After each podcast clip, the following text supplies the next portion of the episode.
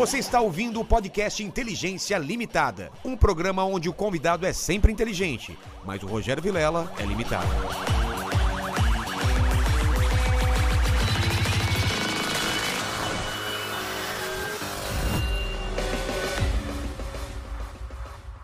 Olá, terráqueos, como é que vocês estão? Eu sou o Rogério Vilela, está começando mais um Inteligência Limitada, o programa onde você já sabe a limitação da inteligência acontece somente por parte do apresentador que vos fala, porque sempre trago pessoas mais inteligentes, mais interessantes e com a vida muito mais renascida do que a nossa. Exatamente. Gostou do Renascida? Oh, gostei. Entendeu o Renascida? É. Entendeu? Fênix. Fênix, que renasce das cinzas. Renasce das cinzas. E você, que hoje tá num cover de, de Seu Jorge, né? Opa.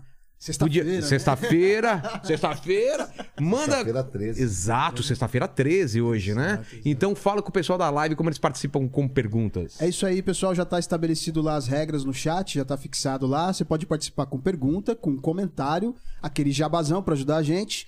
Já se inscreve no canal, já ativa o sininho pra receber as Isso. notificações, já dá aquele like pra Tem as camisetas gente. da, daqui do Inteligência, Exatamente. tem tudo lá. Passa na loja lá, dá uma olhada E, gente, não dá pra ler todas as perguntas, então a gente Exato. garante que cinco, pelo menos, a gente lê, se tiverem perguntas mais legais. E às vezes o pessoal pergunta, faz perguntas que a gente já, já falou Já aqui, falou. Já é, foi é. respondido. O cara então, chega atrasado, é, não viu. Então, prestem atenção. Presta atenção. Tá bom?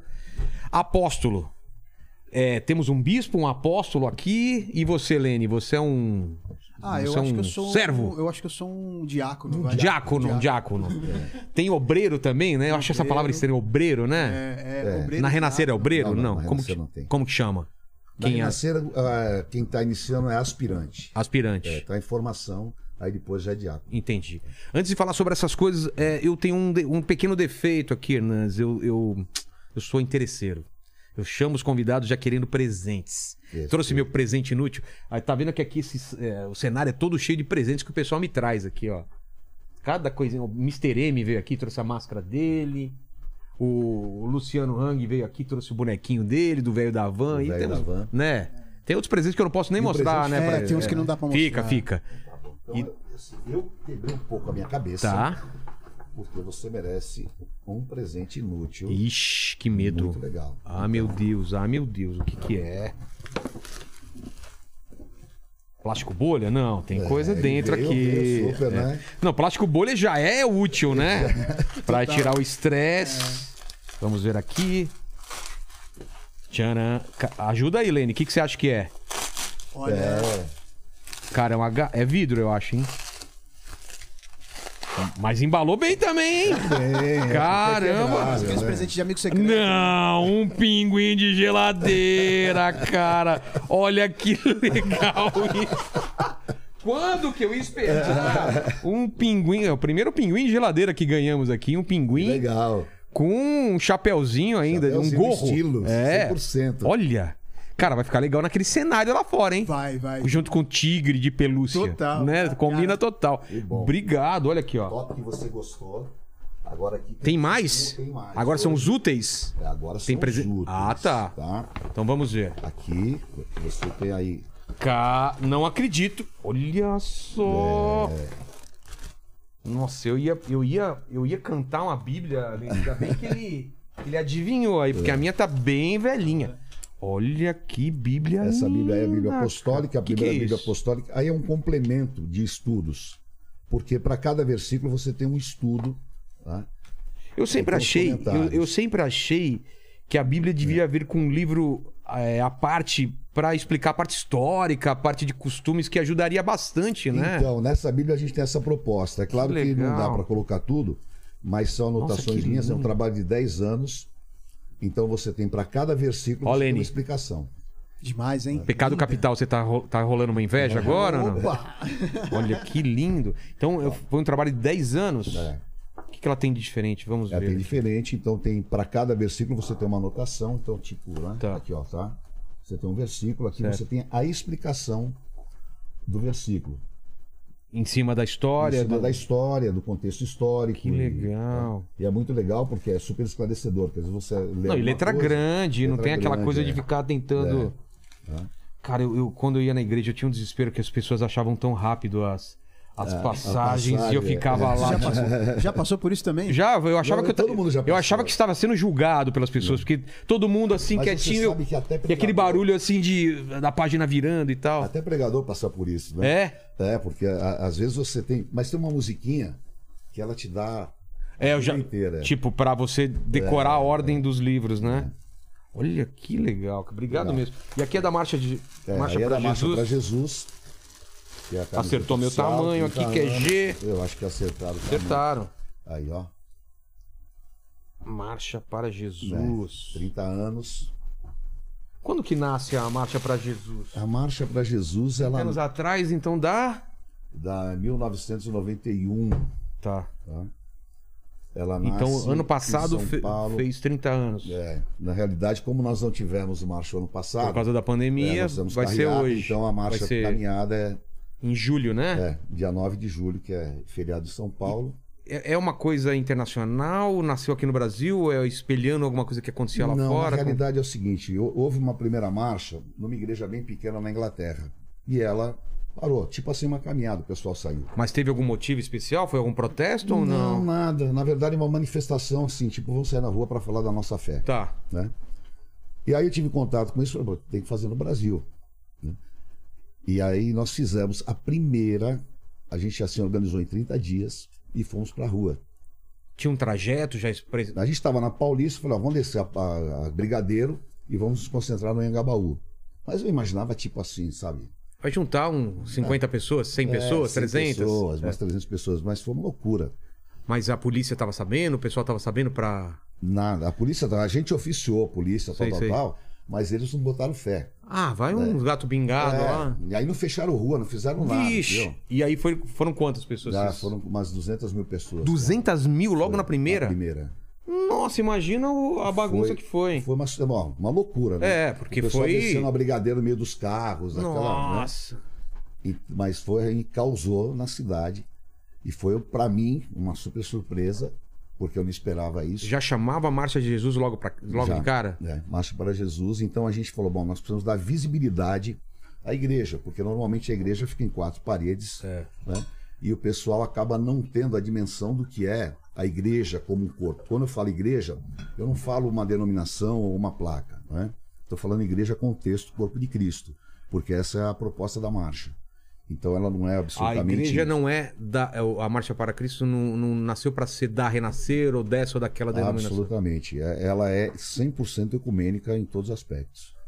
E veio gente já logo de cara de outras igrejas ou não? Veio, veio. Vieram muitas pessoas de outras igrejas. Vieram pessoas também que não são de igrejas. Ah, é? A gente tem altas histórias da marcha, porque a marcha tem gente que hoje, né, o camarada já entregou a vida para Cristo, já se converteu, mas que meu meu genro, por exemplo, né, ele estava indo viajar e a marcha estava acontecendo, ele estava com o irmão dele no carro e ele pensou que fosse carnaval. Aquela multidão na rua. Aí ele falou, ah, vamos atrás, né? Foi atrás do trio elétrico e acabou tendo uma experiência com Deus ali, foi muito Pô, chocante. então muita gente foi convertida na mar... na durante a marcha, na marcha. É Tava vendo uma coisa, tava vendo uma coisa acontecendo lá, um monte de gente, ah, É. vou lá e de repente É porque é um ambiente incrível, incrível. Assim, é, olha, Muita é uma criança. coisa inexplicável. Criança, você vê ali. Então, mas tinha marcha e fechava num tipo de um de um de um show, era uma É, não, era- a gente faz palavra. um show, é, a gente faz um super show de concentração, Tá. né? Aonde vão todas as bandas gospel, as principais do Brasil. A gente já Nessa primeira, nessa primeira quem que tocou, você lembra? Nessa tocou o Renascer Praise, a Aline Barros, Pô. né? porque eu sou padrinho de casamento da Aline. Ah, é? É. Então a Aline veio. Mas a gente Trazer tinha- também, né? É, trazer a Aline é top demais. né? Então já foi um sucesso logo Já de foi um cara. sucesso Mas você já tinha cara. um palco montado, tudo, ou foi Já. meio adaptado lá? Foi, mas bem, bem assim, sabe? Bem no Bem começo. no comecinho mesmo, nada super estruturado. Entendi. O som era meia boca. Entendi. né? E também a gente pô, esperava que acontecesse. Mas aí a partir da segunda a gente já começou a estruturar. E aí a marcha acabou sendo uma explosão. E hoje ela é o maior evento cristão da Terra, do planeta. Que? É. É mesmo? É mesmo. Quantas pessoas? Ah, nós já tivemos mais de 3 milhões de pessoas. Só em São Paulo ou você Só tá em São contando? Paulo não, só São Paulo. Só São Paulo. Só São Paulo. Caramba. É uma loucura. É muita gente. E a concentração a gente faz ali na, Praça dos Heróis da Força Expedicionária, que é do lado do? Campo de Marte, Sei. ali na Zona Norte. tá? Campo de Marte eu sei. Onde Então, ao lado do Campo de Marte, tem um. tem um super espaço Tá. lá. Esse espaço vai até a Praça Campos de Bagatelle. Ali cabe tipo um milhão de pessoas. Então a concentração é uma loucura. As imagens são incríveis. Quando Depois você você- olha a se você achar alguma coisa, Lene, é, bota aqui na tela É. pra gente uma- alguma imagem vertical. E aí a marcha explodiu para o mundo inteiro, né? E, e Hoje- jornais noticiaram, todo mundo fez a cobertura ou teve um pouco de preconceito? No começo houve um pouco de preconceito. É mesmo? é. Ninguém estava entendendo direito o que, que O era. pessoal não sabia o que era, ninguém sabia se era um protesto, o que era. Como assim, marcha era- pra Jesus? É. É, é? Normalmente o cara associa, tipo, eles estão fazendo algum tipo de protesto. É. Ou é uma seita? O que, que é? O- É, então, mas o pessoal começou a entender que não tinha nada a ver. Porque a caminhada, ela é super pacífica, e aí a gente começou a mostrar que é uma caminhada de paz. E ela foi acontecendo, aí a mídia aderiu de vez, porque a- só para você ter uma ideia, a NetGil fez um programa exclusivo com a Marcha para Jesus aqui em São Paulo. Tipo um documentário? Um ou não? documentário, saiu em mais de 170 países do mundo. O cara foi um repórter francês que veio, acompanhou a marcha, acompanhou tudo. Até aquela, aquela semana a gente teve um UFC na igreja. Um UFC? É, É mesmo? é Mas não dentro da igreja. dentro da igreja. Como assim? É, mesmo? é. Quem que luta? Era, era alguém. Não, ninguém famoso. Ah, tá. É. Tava o nosso lutador lá que chama Zé Riborn, né? e mais alguns lutadores. A gente montou uma superestrutura com cage, Caramba. mas tudo, tudo, tudo com, claro, O objetivo. o objetivo evangelístico, né? E aí o cara veio, ele pirou, pô, o UFC na igreja, né? E aí ele fez a matéria, foi, depois acompanhou a marcha. E na marcha também a gente faz uma palavra evangelística, um monte de gente aceita Cristo, aí a gente também faz o batismo das pessoas. Então foi assim, fantástico. Pô. E isso explodiu no mundo inteiro, né? Então hoje a gente tem marcha, Só não teve ano passado e. dois anos que nós não tivemos. Passado nós, e- é, e o passado retrasado? e retrasado em função da pandemia. É. Mas nós fizemos duas carreatas né, para manter aquecido e agora Sei. esse ano retorna aí Volta, tradicional. é. Graças a Deus, né? Graças Que a Deus. estamos passando aí pela, por essa pandemia. Ó, tem aqui qualquer coisa, depois tem mais água aqui também. Ah, tá. Eu queria saber da tua história, Nantes. Quando você era moleque, o que, que, onde você cresceu, o que você Cara, queria ser quando na cresceu? Climação. Climação, lá perto da, da, da- Lá perto do parque, ali, cemitério da Vila Mariana. Sei, eu fui muito pra lá. Tinha uma, É. tinha uma editora que era lá na Climação e ia sempre pra lá. Cambuci, pra aqueles lados. Cambuci, aquela, aquilo ali era a minha área. Estudei ali no Cambuci, no grupo escolar Professor Gomes Cardim, que é Teus- na Lacerda Franco. Teus pais faziam o quê? A minha mãe era lavadeira, ela lavava roupa para fora. Mulher. Olha lá, ó, ó a imagem. É, olha que loucura, cara. Eu vejo essas imagens e falei inacreditável, né? Porque isso aí ninguém faz, é só Deus mesmo. Olha assim. Mobilizar isso é. Onde é um será que é isso? Isso é o caminho pra lá, Isso né? aí é na, na Tiradentes ali, e na, no sentido da Zona Ah, Norte. tá. É. É muita gente. Não, é muita gente. É, e o que é incrível é que nunca nós tivemos assim nenhuma ocorrência. Hum. Confusão, séria, briga. Nada, Putz. nada, nada. né? A marcha por si só ela já acaba sendo um, um testemunho do modo de vida desse povo aí. É muito incrível, muito incrível mesmo. Que tem diferenças entre eles, mas que convivem Muito, na paz. exatamente. né? Você tem um monte de diferenças doutrinárias, dogmáticas e tal. Ou mas- ideológicas também, ideológicas, time, é, né? Time, ó, tem um monte de corintianos, São Paulino. Você é o quê? Por, por falar nisso, cara, São Paulino, São Paulino, eu sou São corintiano. Paulino. Corintiano, temos dois, então aqui tá dividido aqui. Eu- eu Mas não- São Paulino também não sabe nem escalação. Desculpa, não. desculpa. Atualmente não. Ah, Atualmente eu tô por fora. Nem acompanha. Soube que São Paulo ganhou ontem? Ah, eu soube, mas São cara. Paulo ganhou ontem também eu- do Juventude. É, ah, mas Deus o Corinthians ganhou do. Como que chama o time lá? Portuguesa do Rio, cara. Meu Pô, Deus, é. é, até é triste. Né? É. Eu nasci corintiano, Sério? sério, porque eu sou de origem espanhola, É, você falou, ah, desculpa, você falou que sua mãe era, era lavadeira e seu pai? lavadeira, e meu pai, ele trabalhava no cemitério da Vila Mariana, E corintiano. corintiano, corintiano roxo. tá? E toda a minha família. Como você conseguiu. Ah, foi uma luz. Porque mesmo, meu filho, você viu meu filho, né? Ele É. tem quatro anos. Então, Ele é corintiano, mas não tem a menor possibilidade de ele não ser corintiano, sendo meu filho. por quê? Porque se ele for palmeirense, É. ele deixa de ser meu filho. então, assim, se for meu filho, é corintiano. Aí fala, ah, pai, eu quero ser palmeirense. Falei, você tem um não tem o menor problema. Noah, né, que é seu nome. Tá aqui sua mochilinha. Mas, pai, eu só tenho sete anos. Ok. O meu pai não falava exatamente essas palavras, mas ele deixava Nossa, bem, bem claro que- claro. Ele falou: só admito que você seja torcedor do Juventus. É, se não é corintiano, é Juventus, todo mundo aceitava. É, Ou- aceitava de boa, entendeu?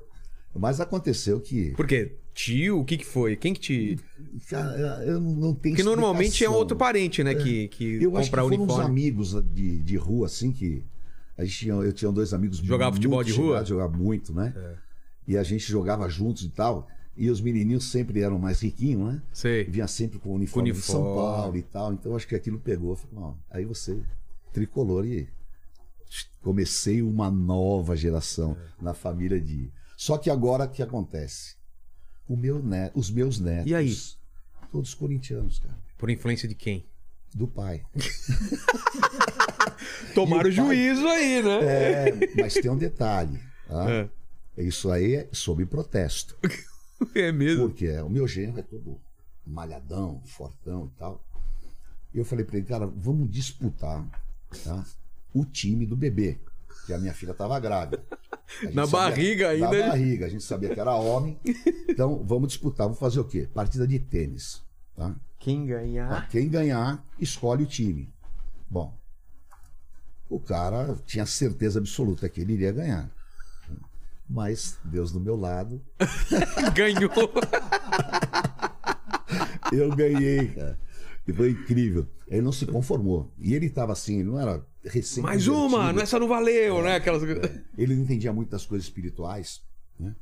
E ele falava, não, você tem alguma coisa com Deus que é muito louco. Ele era muito melhor no ele tênis? era muito melhor, pô. O cara, eu tinha o dobro da idade dele, Ah. né? E o cara super atleta, malhando, muito melhor do que eu. Aí eu falei, então foi o seguinte, ó. E ele tem quase dois metros de altura. Eu falei, agora vamos fazer, tá? Lance livre de De basquete. Ele falou, beleza. Tá? Incrível, vamos lá. Aí ele. Eu. Aí tava empatado. Isso aqui, ó. É verdade, põe a mão na Bíblia pra falar pra você.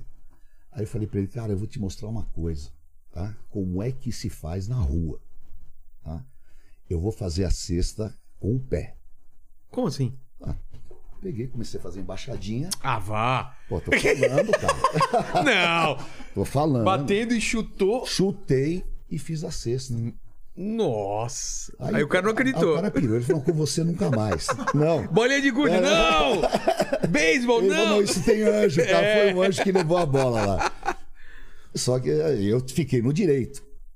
E ele, não, tudo bem, tudo bem. Só que ele influenciou o menino. É. E hoje ele é corintiano. né? E por falar em corintiano, Olha. tá? eu sei que você é corintiano, Poxa, então obrigado. eu trouxe pra você uma lembrança. Olha, você vê como eu tô convertido, hein? Você vê? Você vê? Isso é. Isso Dá um é... presente desse, o cara precisa estar realmente convertido, né? O que, que eu falei esses dias Ó, aí, hein? ó. Que eu queria camisa. Olha só. Ó, eu sei que você tá olhando agora o- com esse olhar aí, o- mandíbula. Olha aqui, cara. Tinha falado com, o- com o herói lá, né? Porque a gente tá tentando trazer o do Ilho. Tá, tá. Eu falei, eu quero a camisa nova. O cara falou, vou, vou te. Olha que legal, cara. Essa camisa é demais. Pô, obrigado mesmo. Isso é que Imagina. é. Isso Você é vê? que é, Isso é que é é amor amor. cristão, amor né, cara? cristão, cara. O convidado geralmente não traz presente assim. É, né? olha só, e ainda sendo São Paulino, sabendo que eu sou corintiano. Isso é, pô. E é o que eu falo usar. pro meu neto, porque aqui, você viu lá que tá escrito aqui? Cadê? pô? Onde? De favelas ria. É, de favelas ria, olha que legal. Ó, de São Bernardo para o mundo. É comemoração do título mundial de 2012. Pô. O título É? saiu com uma faixa escrita The Favelas Here quando o Corinthians ganhou. Pô, olha só, Ah, cara. Tá vendo? ó? Ó, Esse- esse é corintiano, corintiano, esse é essa eu corintiano. não tenho. Esse é corintiano, Esse é hein? corintiano mesmo. Esse daí é. É. E é engraçado, né? Tô no Morumbi e torço pro Corinthians. O Lene mora na Zona Leste e é Mora São Paulino. Mora em Tá Itaquera, vendo? do lado Itaque- do ele estádio. mora do lado do estádio. É, ontem eu fui pregar lá na Zona Leste, Só corintiano. só corintiano. Incrível. Mas é mesmo. É. Mas então, você tava. Você era de brincar na rua, Eu brincar na rua, claro. Eu sou da época de. pais que- cristãos. Não, meus pais, a- toda a minha família era católica, Praticante ou Meu pai não praticante, mas minha mãe praticante. fervorosa? Fervorosa, tudo. E eu também é, Ia pra missa? ia pra tudo? missa. é, Fui coroinha. né? Fez a Fiz primeira catecismo, comunhão, primeira também, fez comunhão, tudo tudo, fiz tudo. E estava decidido, porque o, o desejo da minha avó era que eu fosse padre. Sério? Sério. Né? E ela trabalhou isso muito na minha cabeça. né? Caramba. E num determinado momento eu achei que eu Você tinha chegou vocação. a, a- a cheguei, pensar? cheguei a pensar. Meus pais chegaram a conversar, fizeram entrevista com o padre e tudo mais. E eu fiquei, fui coroinha da Margarida Maria dali, a Margarida Maria. Mas você era de ler Bíblia, de estudar, de fazer Naquela alguma coisa? Nessa época, não podia não. ler Bíblia, né? Na igreja católica você não podia ler É, Bíblia. estamos falando de anos 70? É, anos 70, Tá. começo de 70, né? Entendi. Aí o- a missa era toda em latim. O Você pegou missa em latim? Peguei, cara. Eu era o único ali não- que. eu já não peguei. É, eu respondia Como a que missa. era? O É, padre Domino- o padre falava, tipo, Dominus Obiscum. Aí o coroinha responde. Aí Em- o Espírito Tu. Né? Mas nenhuma parte era em português? Não, a parte. tinha pregação? uma parte, a palavra era em. Ah. né? Quando ele fazia a homilia e tal, era Sei. em Que português. estranho É. isso.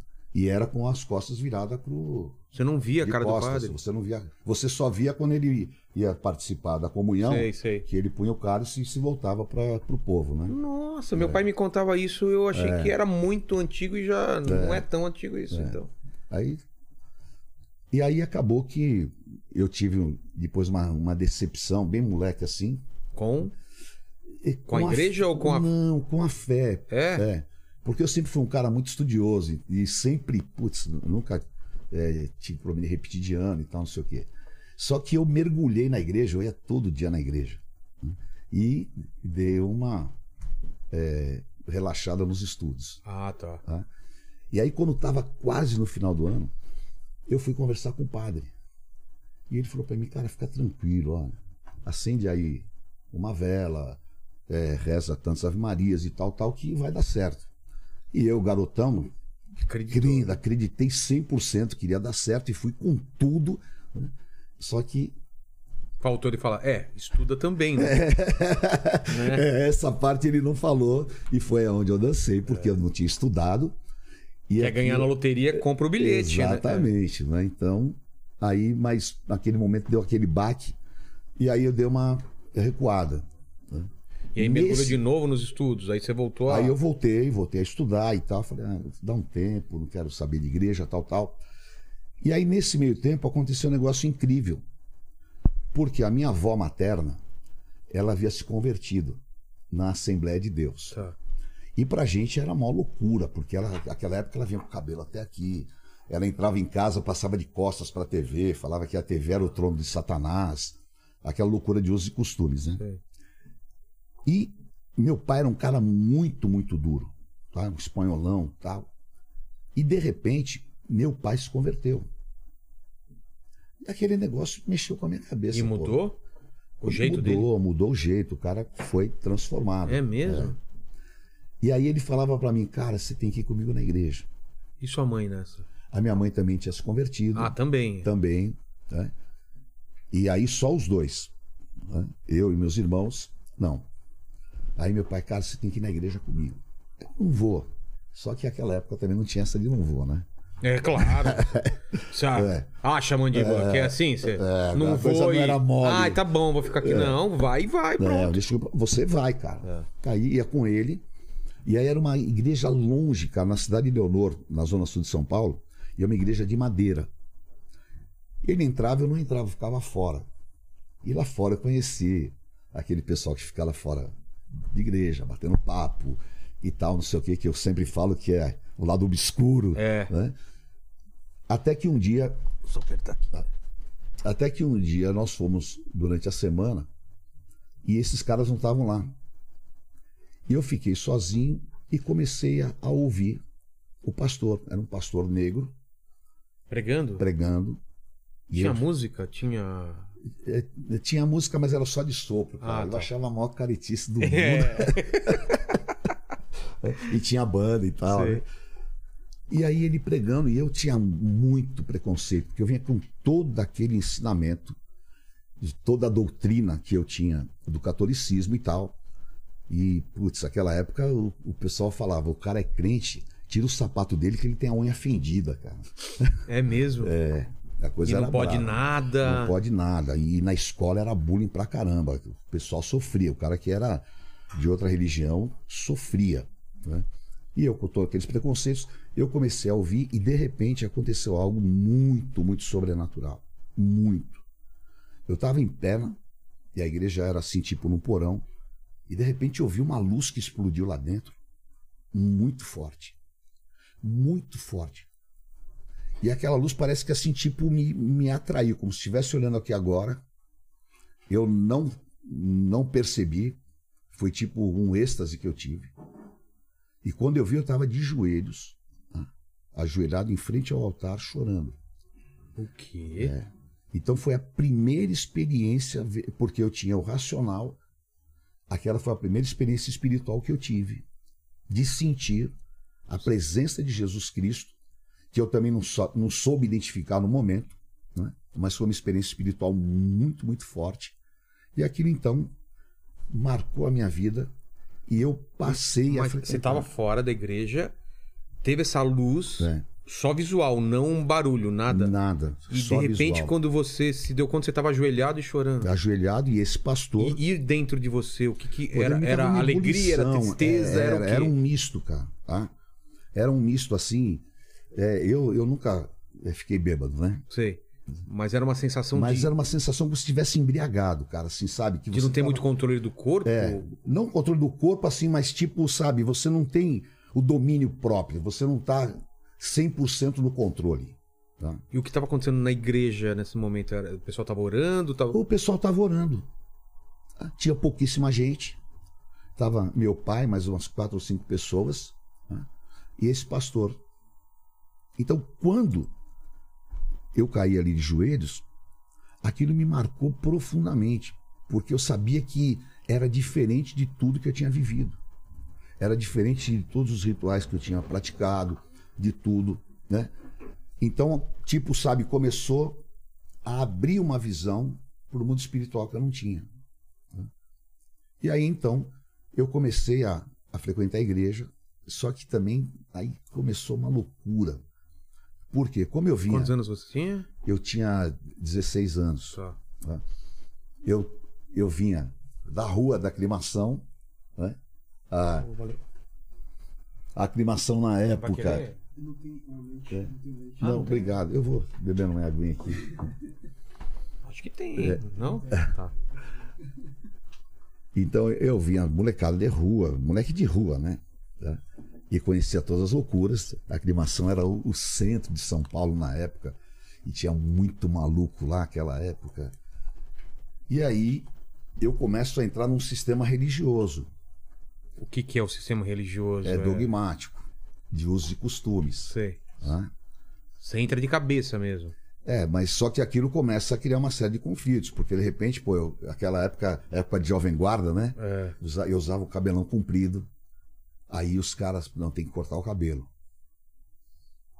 É, tudo bem, então tem que cortar.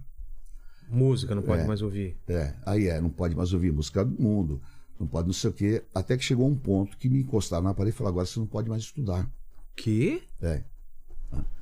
Porque Jesus está voltando e você vai perder tempo e tal, então você. né?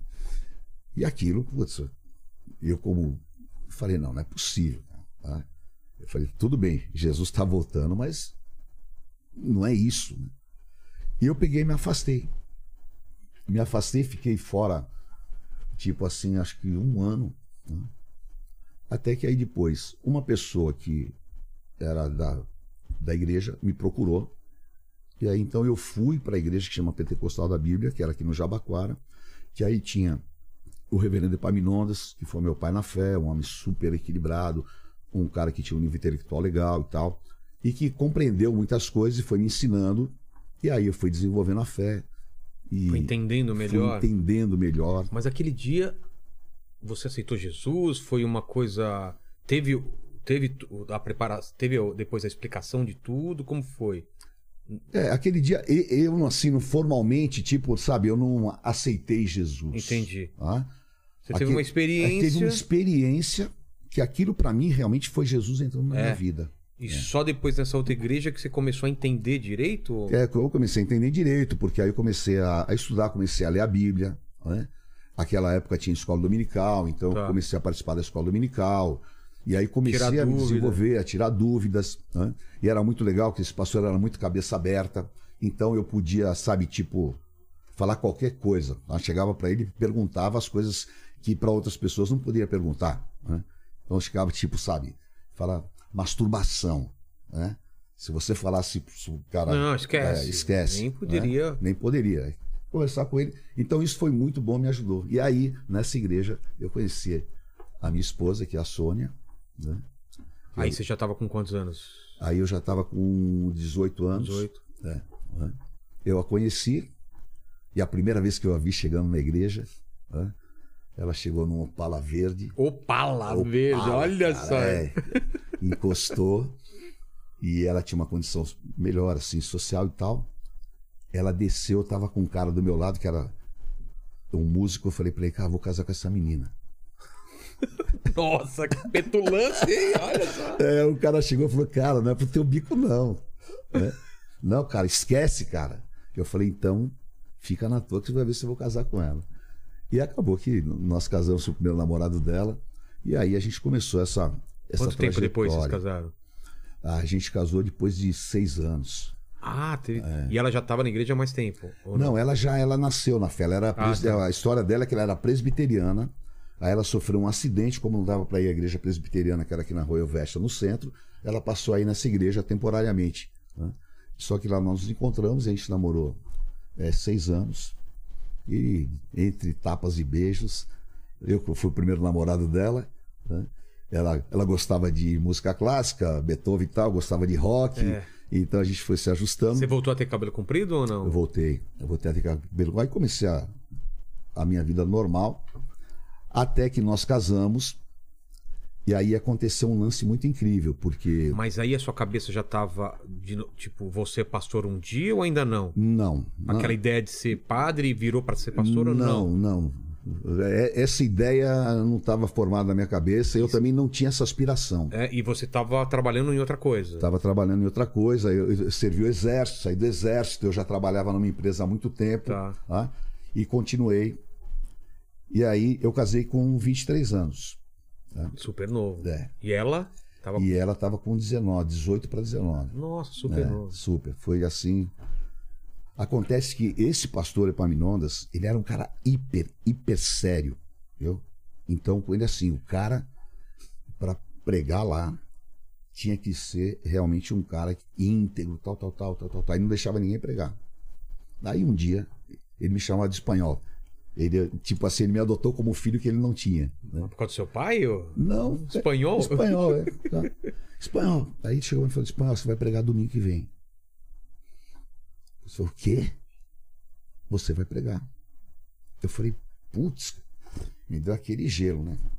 Porque a, a época a igreja parecia monstruosa. Aí, como, cara? Aí eu falei: Mas o senhor vai ficar aqui? Ele falou: Vou ficar sentado atrás de você. Mano. Putz.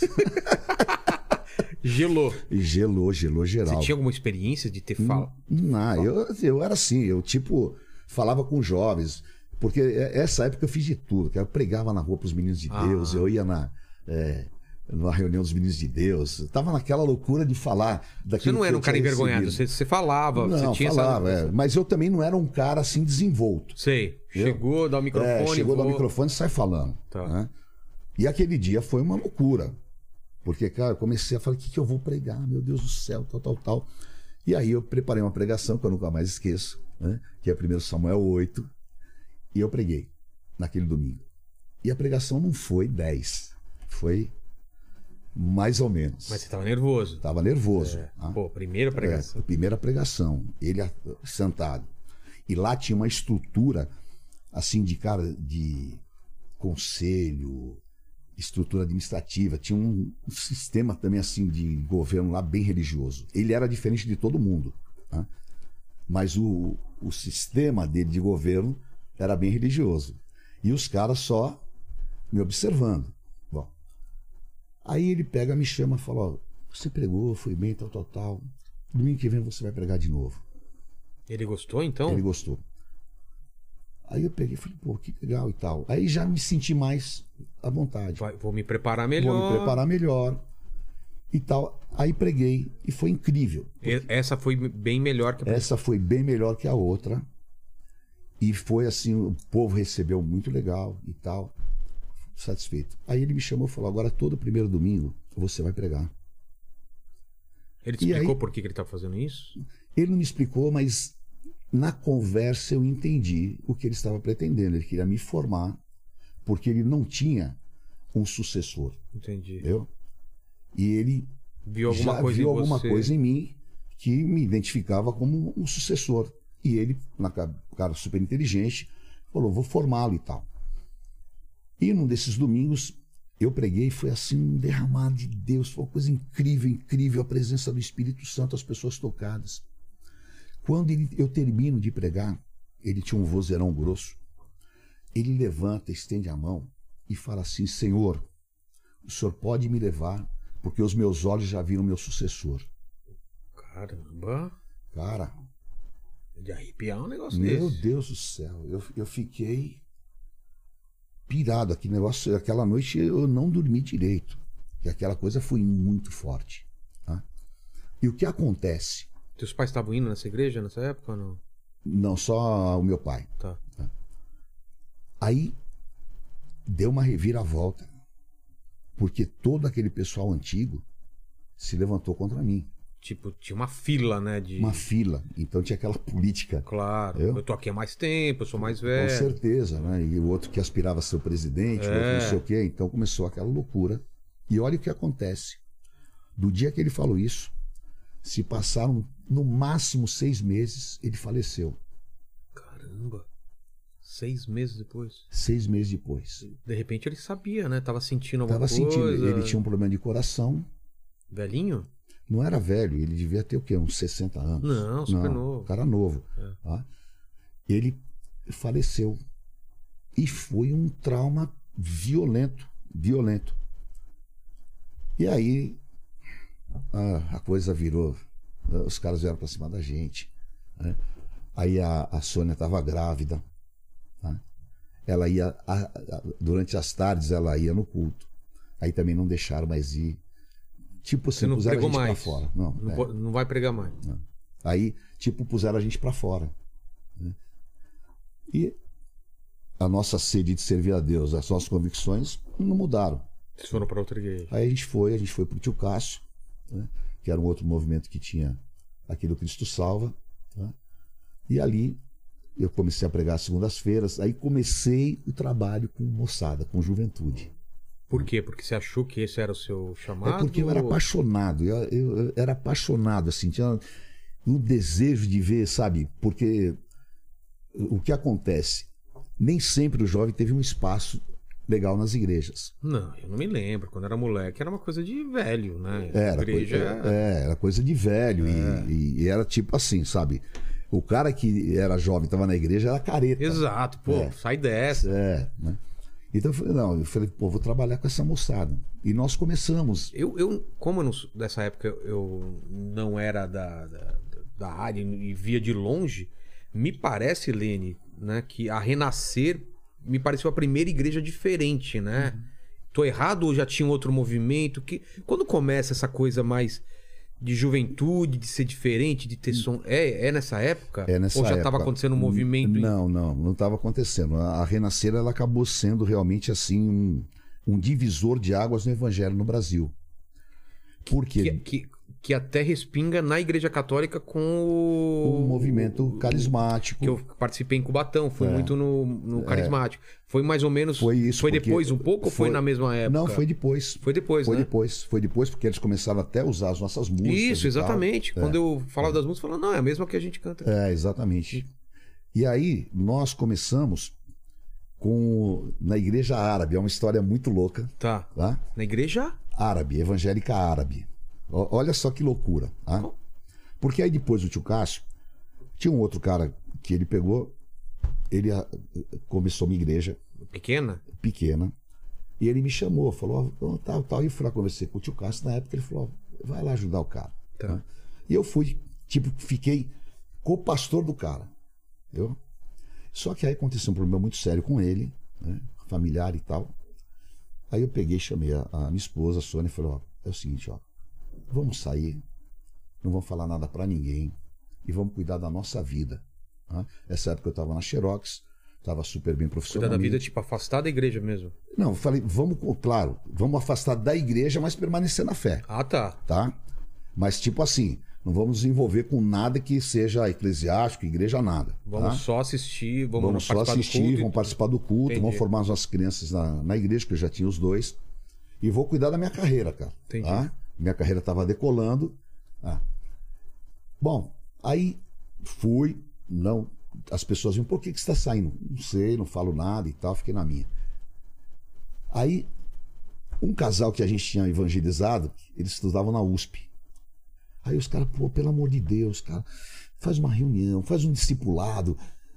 Aí, de tanto que eles perturbaram, eu falei, ó, vou fazer com vocês, vem uma vez por semana em casa, tá? Só vocês, e a gente vai conversar e vai estudar a Bíblia. Então, aí eles vieram, trouxeram mais um, mais um, de repente a sala da minha casa estava lotada, ali na Caiova. Aí eu falei, cara, não dá. né? Aí nós fomos, e arrumei lá no Livorno, na, na Vila Mariana, tinha uma pizzaria que chamava Livorno. né? Eu arrumei uma sala no Livorno e a gente começou a fazer reunião lá. Só com moçada. Tipo uma célula. Tipo uma célula, era exatamente uma célula. Tá? E aí, começa a reunião, começa a reunião. A gente fala, bom, E, e gente mais nova. e só moçada. Só moçada. Só moçada. Sempre, sempre só moçada. E os caras mais estranhos do mundo, né? Tatuado. É tatuado, cabelo, sabe, com piercing. Sei. Aquilo que nem, o cara não podia nem entrar numa igreja, Que já era. que é, é, já era excomungado, tipo, já era barrado, já queimavam ele no olhar. é, já. já. né? Esses caras começaram a vir. Bom, só que aí a reunião cresceu e o cara da, da pizzaria pôs a gente pra fora. Falou, já agora já não. Já, é já. bagunça aqui. É, já não dá mais. Cresceu o tão quê? ocupando- 50 pessoas? 60 pessoas? É, 50, 60 pessoas. né? Falou, pô, vocês estão usando estacionamento e tal. Bom, aí eu fui procurar um lugar pra gente fazer reunião. Aí eu saio orando. Deus me mostra um lugar. E saio andando na Vergueiro. Fui lá no cursinho na etapa. Os caras falaram, sem chances. Tá? Aí tô andando, chegando perto do paraíso. Tá? E eu tava com um cara do meu lado, hiper incrédulo. né? Eu falava pro cara assim, cara, Deus vai mostrar pra gente. Deus, eles. Ah, vamos voltar. tá, Não, vai, não tem jeito. Aí eu passo na porta da igreja evangélica árabe, que é na rua Vergueiro, 1845. Eu paro. O Espírito Santo, uma voz audível, fala: Aqui é o lugar que eu preparei para vocês. Aí eu tomei aquele impacto. Aí falei pro cara: É aqui, ó. Eu falei: Deus falou que é aqui. Ah, como? Aí tava tudo fechado. Aí a gente bate, bate, ninguém abre. Tinha um portão, pulei o portão. Aquelas loucuras, né? Pulei o portão, fui lá no quintal, no fundo, bati, tinha uma senhora, Dona Isaura. Saiu. Ô, tal. Eu falei, olha, a gente queria conversar aqui com os responsáveis pela igreja e tal. Ela falou, olha, sem chance, ele mora em Campinas, eles vêm uma vez por semana, são todos velhinhos, não tem chance. Eu falei, mas quando eles estão aqui? Domingo de manhã. Aí eu fui domingo de manhã. E tava lá o reverendo, e eu comecei a conversar com ele, e falei da ideia. Eu falei, você não quer deixar a gente usar aqui à noite? A gente paga um aluguel e tudo mais tal. Eu falei, você tá maluco, aqui é igreja árabe, precisa, né? De onde você tirou essa ideia? E começou aquela resistência. Só que aí no meio do papo, como a minha esposa é de origem libanesa, ela falou qualquer coisa lá e falou o nome da tia dela. Aí o, o pastor falou: Não, é ela. Ela é uma das fundadoras aqui da igreja. Nossa. Meu Deus. Aí ele pegou, deu uma amolecida. Ele falou o seguinte: Ó, vou ajudar vocês. Fica um domingo aqui, depois vocês acham um lugar. E a gente foi, ficamos no primeiro domingo. Quando a gente entrou lá, cara, a igreja estava caindo aos pedaços. né? Tinha até morcego dentro, só pra você ter uma ideia. né? Tinha passado o metrô, tinha uma Mas vocês entraram pra rachadura. reunir uma vez por semana. Só aquele domingo, era só aquele domingo. Ah, tá. tá? Que ele falou: ó, vou deixar vocês, depois vocês se viram. Tá? E a gente fez, e foi mu- muito legal. Veio uma moçada, não, não encheu, ficou só pela metade. Aí eu fui atrás dele, pedi mais um domingo, e aí, resumindo, a gente acabou ficando, ficando. lá. é, nós ficamos quase é, uns três anos lá. Aí eu reformei toda a igreja, expandi. Mas não tinha nome, não tinha nada, era um, um grupo. Não, aí já era o nome Renascer. É? É. né? Mas era o quê? Era uma igreja já? É era como uma... isso era um embrião de uma, de uma igreja. Né? E aí, aí, então nós estruturamos a igreja e aí eu comecei uma reunião muito, muito louca no porão dessa igreja árabe. tá? Aí chamei, eu, eu trabalhava, era gerente de marketing da Xerox e eu tinha feito uma festa e naquela época eu tinha contratado a Ciri Campelo, só que o marido dela, por ciúme, não deixou ela participar e tal. Aí eu contratei um outro cara, que o cara era tipo uma banda ambulante. Tocava gaita, violão e tal. E aí a festa foi lá no Latitude 3001, na 23 de maio. Quando deu umas 3 horas da manhã, tava todo mundo bêbado de uísque e tal, só eu e o cara sóbrio, né? Aí eu encostei nele e comecei a falar, pô, pô, cara, você curte Jesus? Ele. Ah, ah. Aí eu falei, cara, você curte. Aí tocou com o Bob Dylan. Eu falei, cara, você sabe que o Bob Dylan é um cara que tem maior relação com Deus e tal. Aí começamos a conversar e eu peguei e trouxe esse cara para a igreja. Tá? E aí nós começamos uma banda, uma banda de rock que chamava Cats Barneia. Tá? E começamos no porão. Aí foi o maior estouro, porque de repente a moçada começou a aparecer.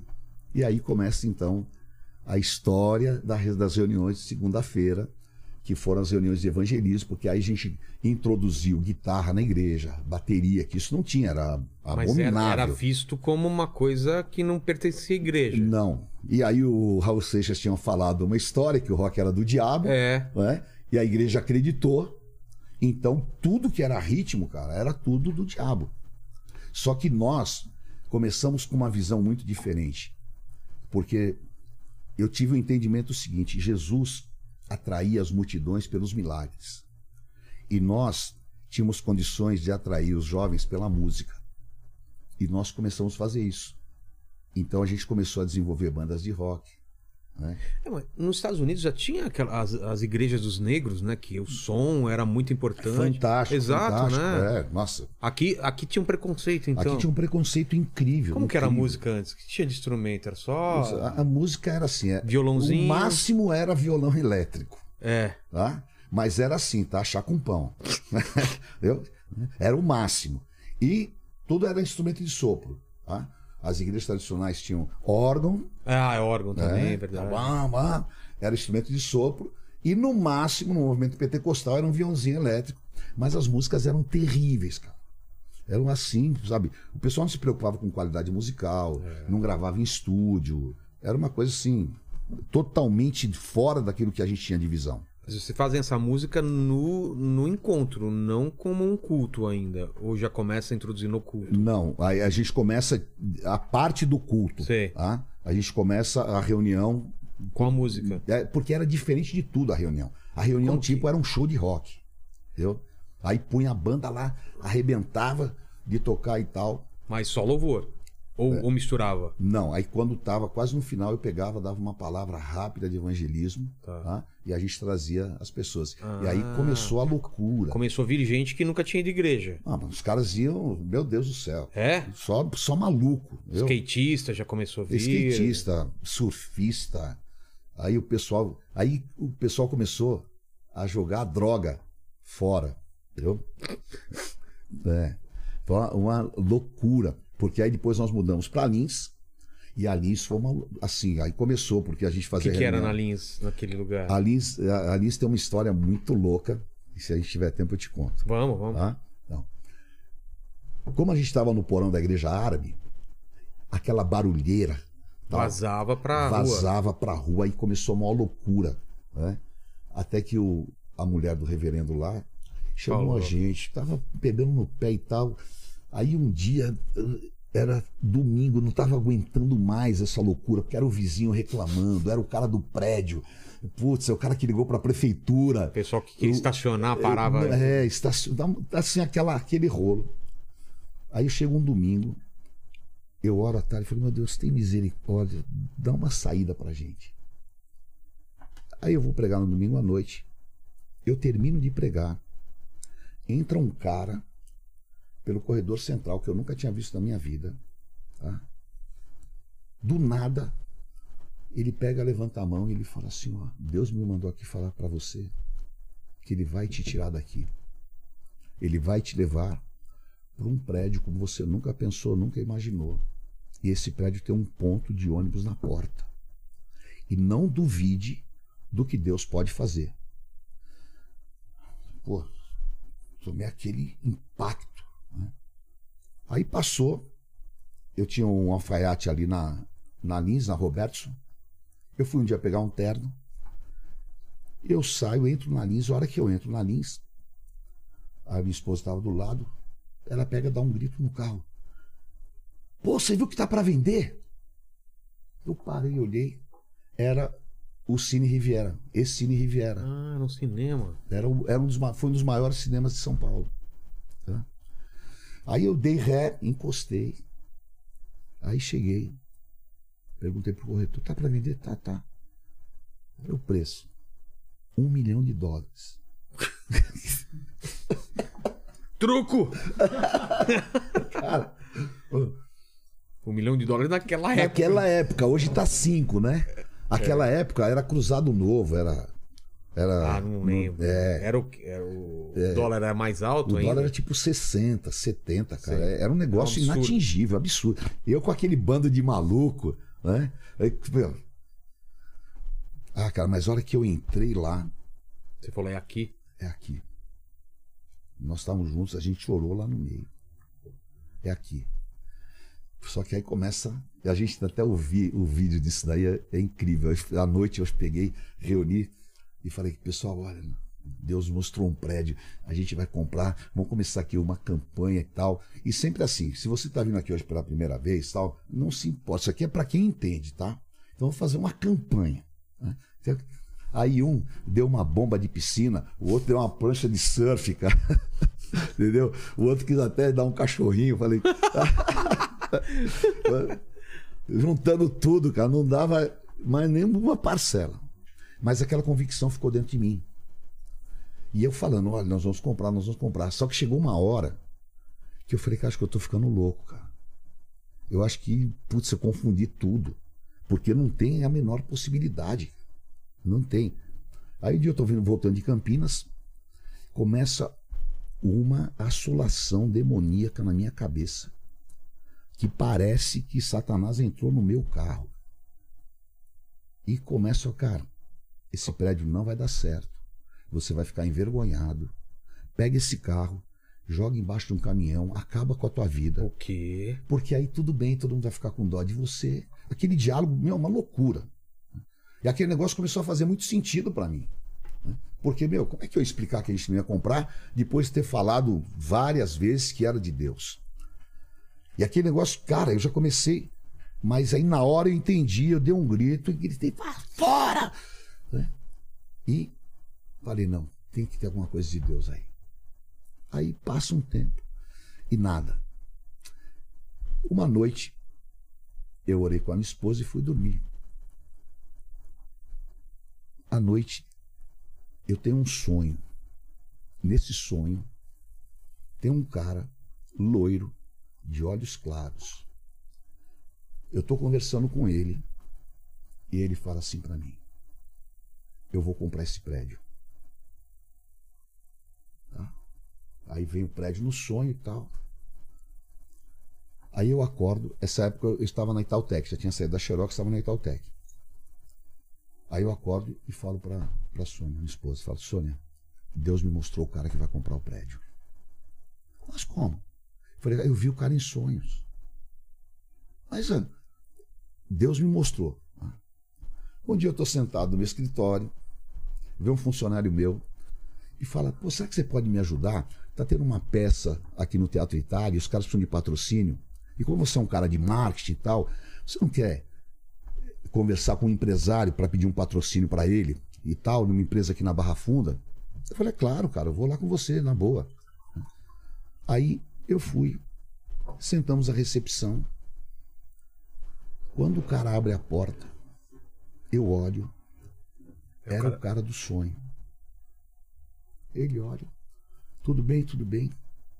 A gente entra na sala dele. Ele fala: Vocês vieram aqui falar do patrocínio da peça? Eu falei para ele: Olha, você vai achar a maior loucura do mundo. Mas eu já te conhecia. Porque Deus mostrou você num sonho. Eu não vim aqui para falar de peça. Eu vim aqui porque você vai comprar um prédio e vai entregar para a obra de Deus. Ah, ele ficou assim, falou, meu, isso é verdade? Eu falei, cara, eu tô te falando, é verdade. Aí nós começamos a co- conversar, comecei a falar para ele do movimento, como os jovens eram salvos, como o pessoal saía das drogas, como Deus estava transformando e tal. Ele pegou e falou o seguinte, ó, eu não tenho esse dinheiro, cara. Se eu tivesse o dinheiro, eu até compraria. Mas é muito dinheiro e eu não tenho. Aí eu falei para ele, então vamos pedir um sinal para Deus. Se o que eu estou te falando é de Deus, se eu sou um homem de Deus, tá? Deus vai pôr esse dinheiro na tua mão. Se Deus puser esse dinheiro na tua mão, você compra? Ele falou, claro. Porra. Né? Aí ele falou: Eu vou para a Alemanha fazer um negócio. Aí ele foi para a Alemanha. A gente ficou orando e jejuando. tá? Aí ele voltou, me ligou e falou: Cara, aconteceu uma revolução. Eu fechei o maior contrato da história da minha vida. Ele tem uma mega, hoje, uma mega empre- empresa.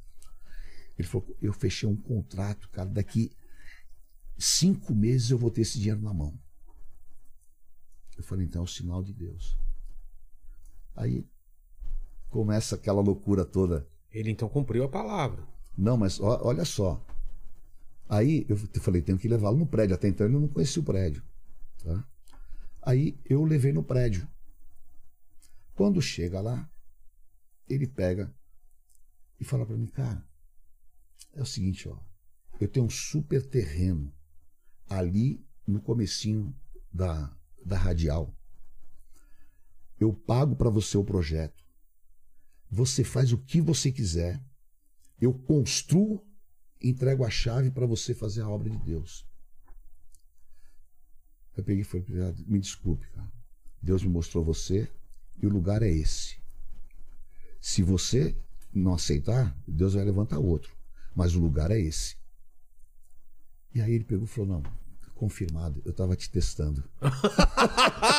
Pegadinha do malandro!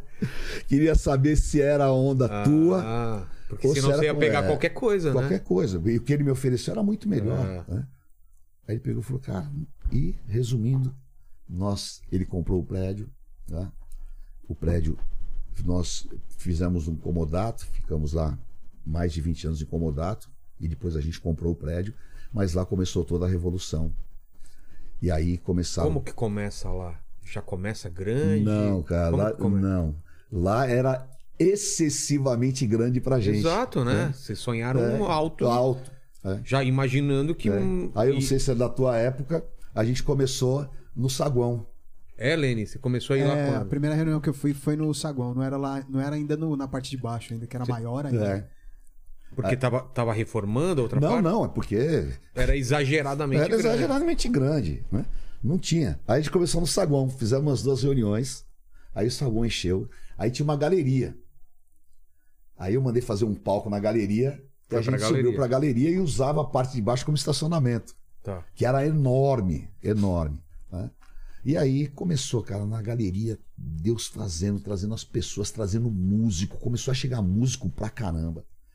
Começou a ver as pessoas largando droga, maconha, cocaína, transformação, e começa esse super movimento. Aí naquela parte de baixo, a gente monta um super Ralph Pô, e faz pela primeira vez na história um torneio de skate dentro da igreja.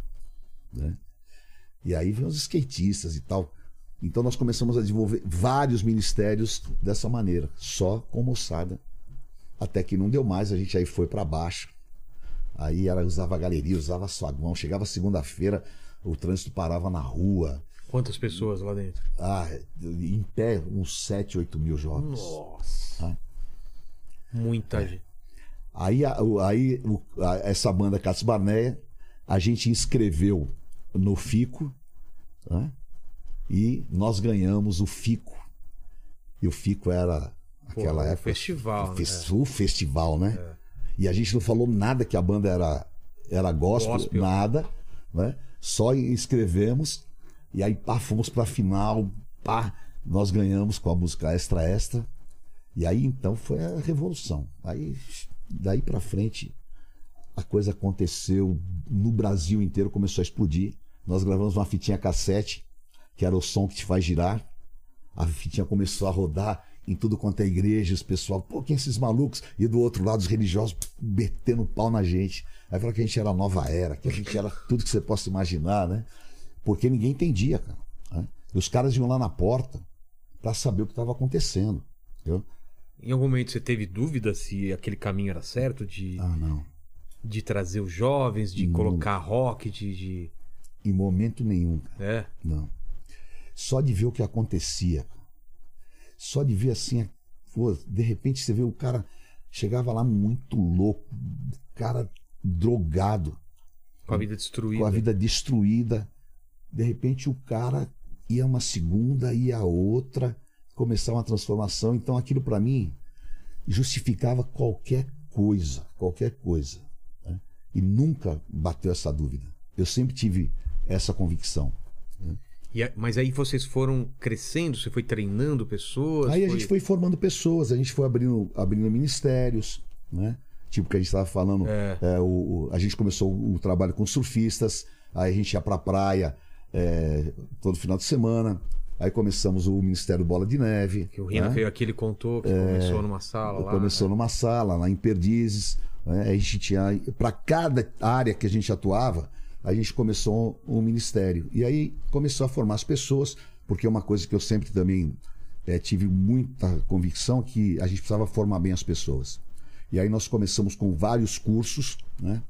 E a gente foi assim precursor e, e pioneiro de tudo que você possa imaginar hoje em termos de, de evangelho. né? Aí nós é, entramos pela a primeira rádio gospel, porque também o gospel não existia, nós introduzimos, existia nos Estados Unidos, Aqui não tinha aqui esse não tinha, movimento? não, não. né? Isso que introduziu fui eu no Brasil, porque assim a gente não queria identificar com a música evangélica, até porque a gente não conseguia penetração em lugar nenhum quando você falava música evangélica, porque a referência era muito ruim Ah, entendi. tá? E aí eu vi o padrão dos clipes que chegavam e tal. Falei, cara, a gente tem que chegar. O que, que você via nessa época de lá de fora? Ah, eu via Steve Kurt Chapman, BBC Winans, eh, Michael W. Smith, né? Eh, Bride. Sei, aí, já- aí- já, já, você começou É. a pensar em que, que esse movimento aqui tinha tudo pra pra acontecer para também. acontecer.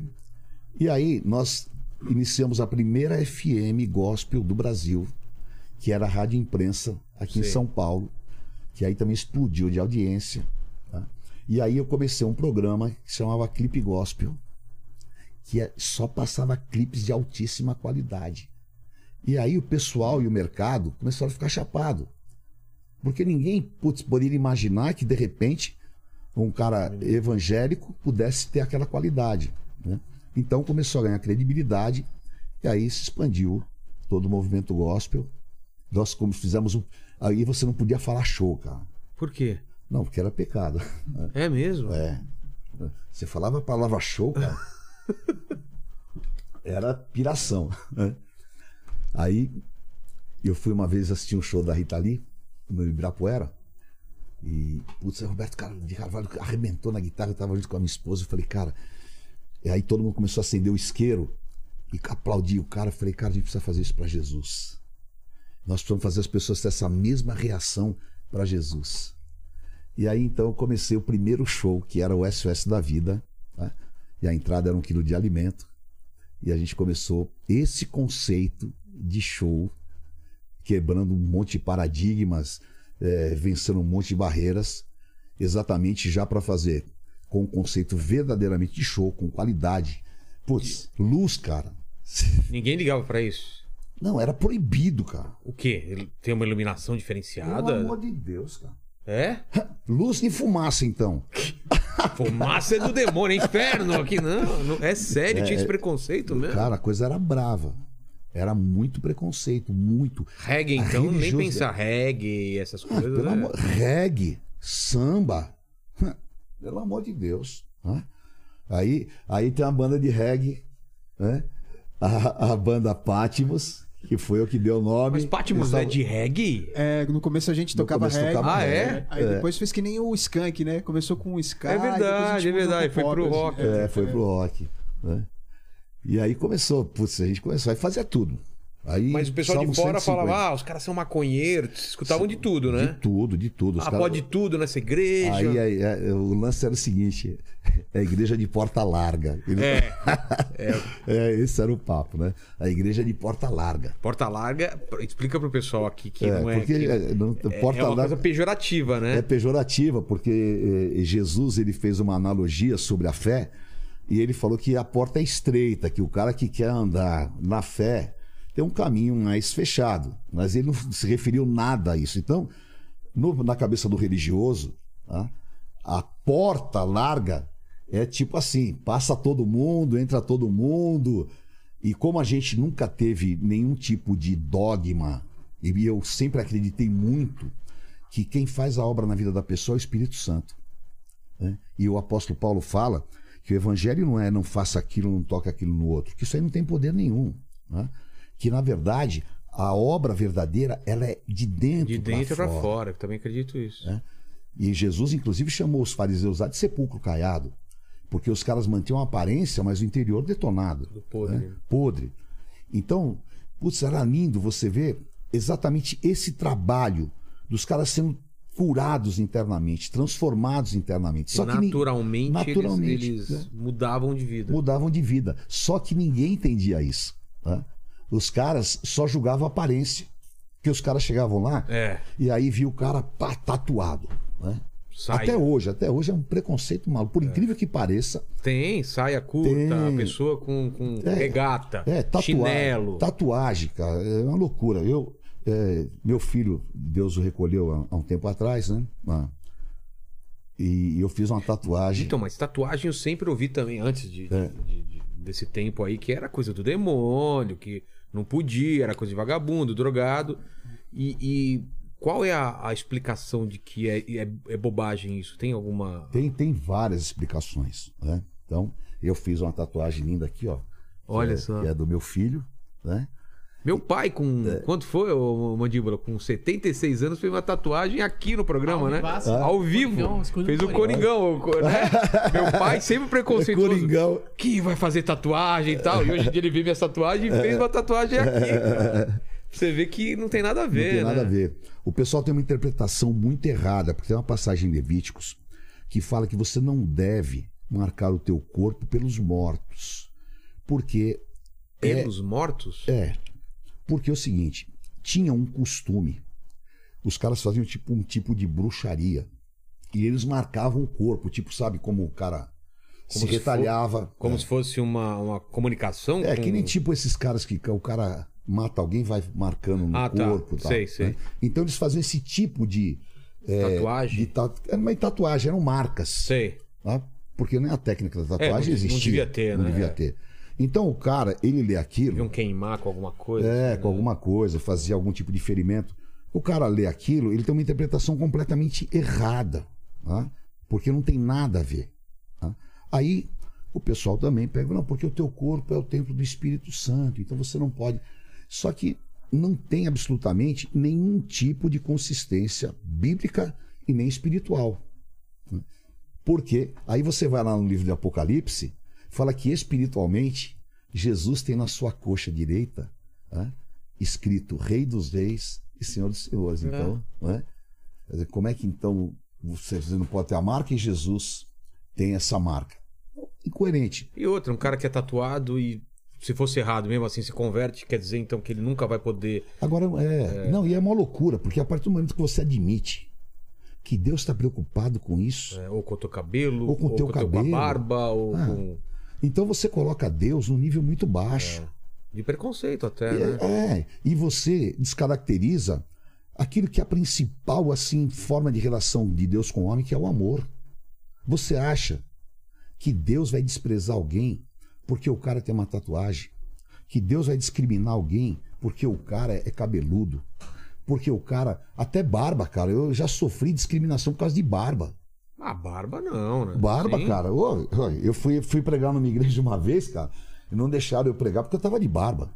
Então, Nossa. são loucuras assim que, graças a Deus, né, hoje nós já passamos muito disso. Então, existe, a mente hoje está arejada, nós entendemos o que é o Evangelho, nós sabemos que o amor de Deus, ele não discrimina. Deus, a Bíblia é clara, Deus não faz acepção de pessoas. Para Deus não existe o santinho, o Zezinho. Jesus falou: Vinde a mim todos vós que estáis cansados e oprimidos, eu vos aliviarei. Porque o interesse de Deus é uma relação com o humano. E essa relação é uma relação comparada, o, o Salmo fala, a um pai. tá? Então, nós estamos falando aqui da experiência, né? É. Você, você é pai, eu sou pai, Avô. agora eu sou avô. Putz, é a coisa mais incrível, cara. E, e a, a minha esposa fala sempre que a parte mais dolorida do nosso corpo são os nossos filhos, né? Porque, pô, se acontece uma coisa com você, você É segura a barra. sente na carne, né? Putz, mas com o filho, cara, né? Então nós somos filhos de Deus. Então Deus não tem prazer em excluir ninguém. O evangelho, ele é inclusivo, o evangelho traz as pessoas. O evangelho, ele é exatamente essa porta de relação com Deus. E Jesus morreu na cruz, Jesus se sacrificou pelo ser humano Como cordeiro. né? como cordeiro, uma oferta viva. Agora você acha que o sacrifício de Cristo vai ser invalidado? Que Por uma Cristo tatuagem. por uma tatuagem, às vezes por um por um palavreado, às vezes por uma é, sabe? É claro, eu sempre falo o seguinte: eu não preciso, eu nunca na minha vida falei para alguma pessoa não faça isso, não faça aquilo, tá? Eu sempre falei para as pessoas: deixe o Espírito Santo trabalhar. Porque aquilo que Deus quer tirar da tua vida, Ele tira. Não é homem. Não sou eu, não é ninguém. Porque senão vira hipocrisia, né? É. Porque, tipo, sabe? Ah, eu é, não posso beber o uísque porque a minha religião proíbe, porque não sei o quê. Só que eu tô louco para tomar uísque. O que, que adianta? Não adianta nada, cara. né? Você fala, ô irmãozinho, te amo, e no, interior você tá falando, eu quero que esse cara se dane. Putz, é verdade. Não adianta nada é verdade. isso, né? É, isso a gente cansou de ver na religiosidade. Tipo assim, falar eu te perdoo É, da boca pra fora. da boca para fora. Às vezes é melhor você nem falar nada e perdoar mesmo. Putz, eu. Você não aguenta ver aquela pessoa na frente, mas você perdoa e quer o melhor pra ela, só não consegue conviver com ela, Com é certeza, normal, né? é. E, e a Bíblia é muito linda nesse aspecto, né? Porque o apóstolo Paulo fala assim: ó, quando estiver em vós, se possível, tenha comunhão com todos. Se possível. Se ele possível. sabe que é. Sabe. Mandíbula, por exemplo, não suporta o mandíbula. Mas ele é um cara Não. tão gente fina que ajuda tanto a gente. Quando vem, eu falo, tá bom, pode vir. Pode vir. É. Mas tem um lance que eu, Quando- mas quando tem um vem, pode lance, vir, é. Quando vem, pode vir. mas tem um lance que eu percebi, que você ama ele. Claro. Amo esse cara. Esse... Então. Eu não sei porquê, não tem motivo nenhum, mas eu, eu amo esse moleque aí. Então, eu- esse Eu acho que é o queixo dele, É, a falta de ser. queixo. Na verdade é a quantidade de carisma. O puro suco do carisma. É por isso. Ele é um cara muito humilde, você percebeu, né? Eu, eu é- percebi, sem Ele é dúvida humilde, nenhuma. humilde. É, essa humilde. característica dele Lembra é do. Noel Rosa? A Lembro. imagem do Noel. É, o filho do Noel Rosa, não parece? Tem aquela estátua lá, Nada a né? ver. Nada a ver. Pra você ter uma ideia, o apelido dele é Mandíbula. Uma vez falaram que eu parecia o Leonardo DiCaprio. Ô, Mandíbula, eu não vi essa Ó, eu- mensagem, eu- não. Parece? Olha, tem uma Se você certa- passar tem uma muito rápido. É, eu Muito sim. rápido e. Eu acho que sim. Deixa eu ver o cabelo, ó. É. Tem alguma coisa, é. Não, E- parece, parece, parece, parece, parece. Então é como a gente enxerga, né? Exato, exato. Então eu tava falando, de repente, cara, você o ama. Sim. né? E o amor é o vínculo da perfeição. E o apóstolo Paulo fala que o amor tudo sofre, tudo crê, tudo padece, tudo suporta. O amor verdadeiro jamais acaba. E a relação de Deus conosco é amor. É uma, uma coisa que, que, né, Lene, vem, já vieram vários pastores aqui e eu vejo que tem uma divisão aqui né, na visão de alguns e de outros. Aí eu queria saber a sua opinião em relação aos dons do Espírito Santo. Tá. Tem acha que alguém que acha que no Pentecoste, a partir de lá, estão aqui para pra, pra gente, pra qualquer pessoa, e tem gente que acha que não, que aquilo é uma coisa que aconteceu naquela época. Qual é a tua visão sobre isso? A minha visão é uma visão, Joel 2,28. Há uma palavra profética que Deus fala que nos últimos dias ele iria derramar do Espírito dele sobre toda a carne. Então, no cenáculo, com o derramado do Espírito Santo, começa o que nós chamamos de ministério do Espírito Santo, que hoje é o que, Que é tá- exercido, que, que está. até hoje. é. E o Espírito Santo distribuiu dons aos homens. Então, todos os dons espirituais são oriundos do Espírito Santo e é para todo aquele, aquele que invocar. E por que tem gente que é relutante em relação a isso? é por Pastores, princípio dogmático. É, princípio dogmático, é por interpretação é, bíblica. Que acha que o dom de línguas, na verdade, é uma confusão e não. É, porque na, na, na realidade, Porque diz que não, não edifica nada a igreja, porque não. é porque a pessoa não sabe, por exemplo, qual o, padrão bíblico, como o apóstolo Paulo, ele esmiuça isso, né? que ele fala que o você que fala em línguas, você se edifica a si mesmo. Que você se edifica e se relaciona com Deus através do dom de línguas. É que, claro, infelizmente, tudo existe exagero, exageros e existem deturpações. Agora, o dom verdadeiro Para você. é para você. Tá? Então, quando você está pleno do Espírito Santo, você abre a tua boca, você fala em línguas, você está, a Bíblia fala, conversando em mistério com Deus, está se edificando a si próprio. É, é, uma, é uma língua que os, os demônios não entendem, é uma língua dos anjos. Qual a explicação para a A, língua? a- a explicação é, é uma língua espiritual que os demônios não entendem. E você não entende o que você está falando, mas teu espírito entende? Como que O te- funciona? é, você não entende. O- a, tua, a tua alma, Teu intelecto. é, que é o teu intelecto, não entende, mas o teu espírito entende. E você é fortalecido no teu espírito por falar em línguas. E muitas vezes, tá, Deus usa o dom de línguas para falar com pessoas através de você, que a Com- pessoa entende. Então, por exemplo, tá? Eu tô aqui, eu começo a orar, eu recebo o dom de línguas, Tá. tá? Eu começo aqui na tua frente a orar. tá?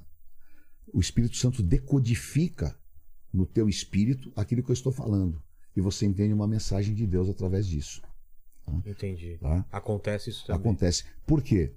O dom, ele não é uma coisa assim, tipo, sabe, para não, ah, eu tenho o dom, ou então. Pra se- não. pra se tá? vangloriar Não. pra- A Bíblia fala que todo dom tem um fim proveitoso. E se, e se a pessoa não consegue o dom, ela não é me- menos do que a outra pessoa. De maneira nenhuma, de maneira nenhuma. Não, não tá associado a, ao- a você ser melhor ou pior, Uma ter ou não os dons. mérito. Não, não tem. Não é meritocracia É, da fé, espiritual, é. Entendeu? Não, pelo contrário. Tá? E o apóstolo Paulo fala que os dons são diversos. Tá? Que um pode falar em línguas, o outro em profecia, o outro tem dom de ensinar. Quer dizer, e tem dons que eles não se manifestam através daquilo que a gente fala do, ou de línguas, ou então de algo que você identifique. Mas, é, por exemplo, tá? tem pessoas que têm o dom de curar. É um dom de Deus. Mas isso não significa que ele seja melhor do que outro. Infelizmente, as pessoas classificam errado isso. Né? Porque, tipo, começa a endeusar a pessoa. Só que não tem nada a ver. Agora, aquela irmãzinha lá, bem simples, que tem o dom, por exemplo, de orar, de, de interceder, é tão importante como o outro que, de repente, tem o dom de, de cura. né? Ou tem o, o dom de profecia. Agora, os dons são verdadeiros. Agora, eles precisam ser o quê? Praticados com zelo, e eles precisam ser praticados dentro do padrão da palavra. E o Espírito Santo atua aqui na terra. Porque nós vivemos, nós falamos, nós temos experiências no mundo espiritual, porque o mundo espiritual são dois reinos. né? É o reino das trevas e é o reino da luz. Se a gente, pra gente entender, tem o mundo físico, É. tem o mundo espiritual, ele coexiste, ele tá, ele tá junto com esse nosso. E tem uma membrana que, que separa o tipo de uma. Eu, eu falo que é uma placenta. Entendeu? Então, ele coexiste com o material. Aqui, aqui o mundo espiritual tá aqui em torno da gente. Está aqui em torno da gente. Tá? E eu, Quando isso- que eu tenho contato com esse mundo espiritual?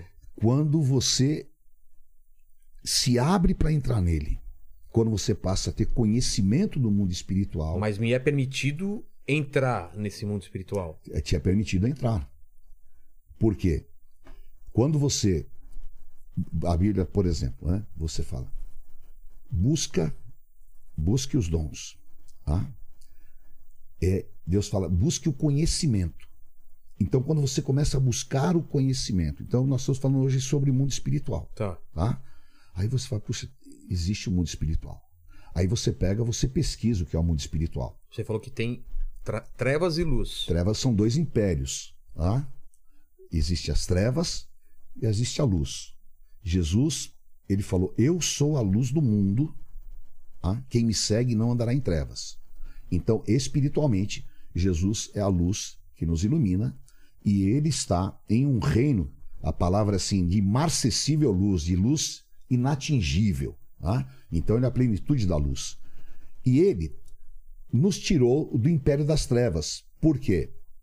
Esses dois mundos espirituais, eles influenciam a nossa vida material. Eles estão é, em, estão em conflito constantemente. Sempre. Tá? É, Efésios 6. É uma guerra. A Mas é uma guerra que não acabou na queda de Lúcifer. não acabou, ela continua. Tá? Ela continua e Lúcifer continua ativo. Se a gente for colocar numa cronologia, primeiro Lúcifer cai e depois tem o pecado original, ou é ou é ao contrário, ou é ao Não, mesmo tempo? Não.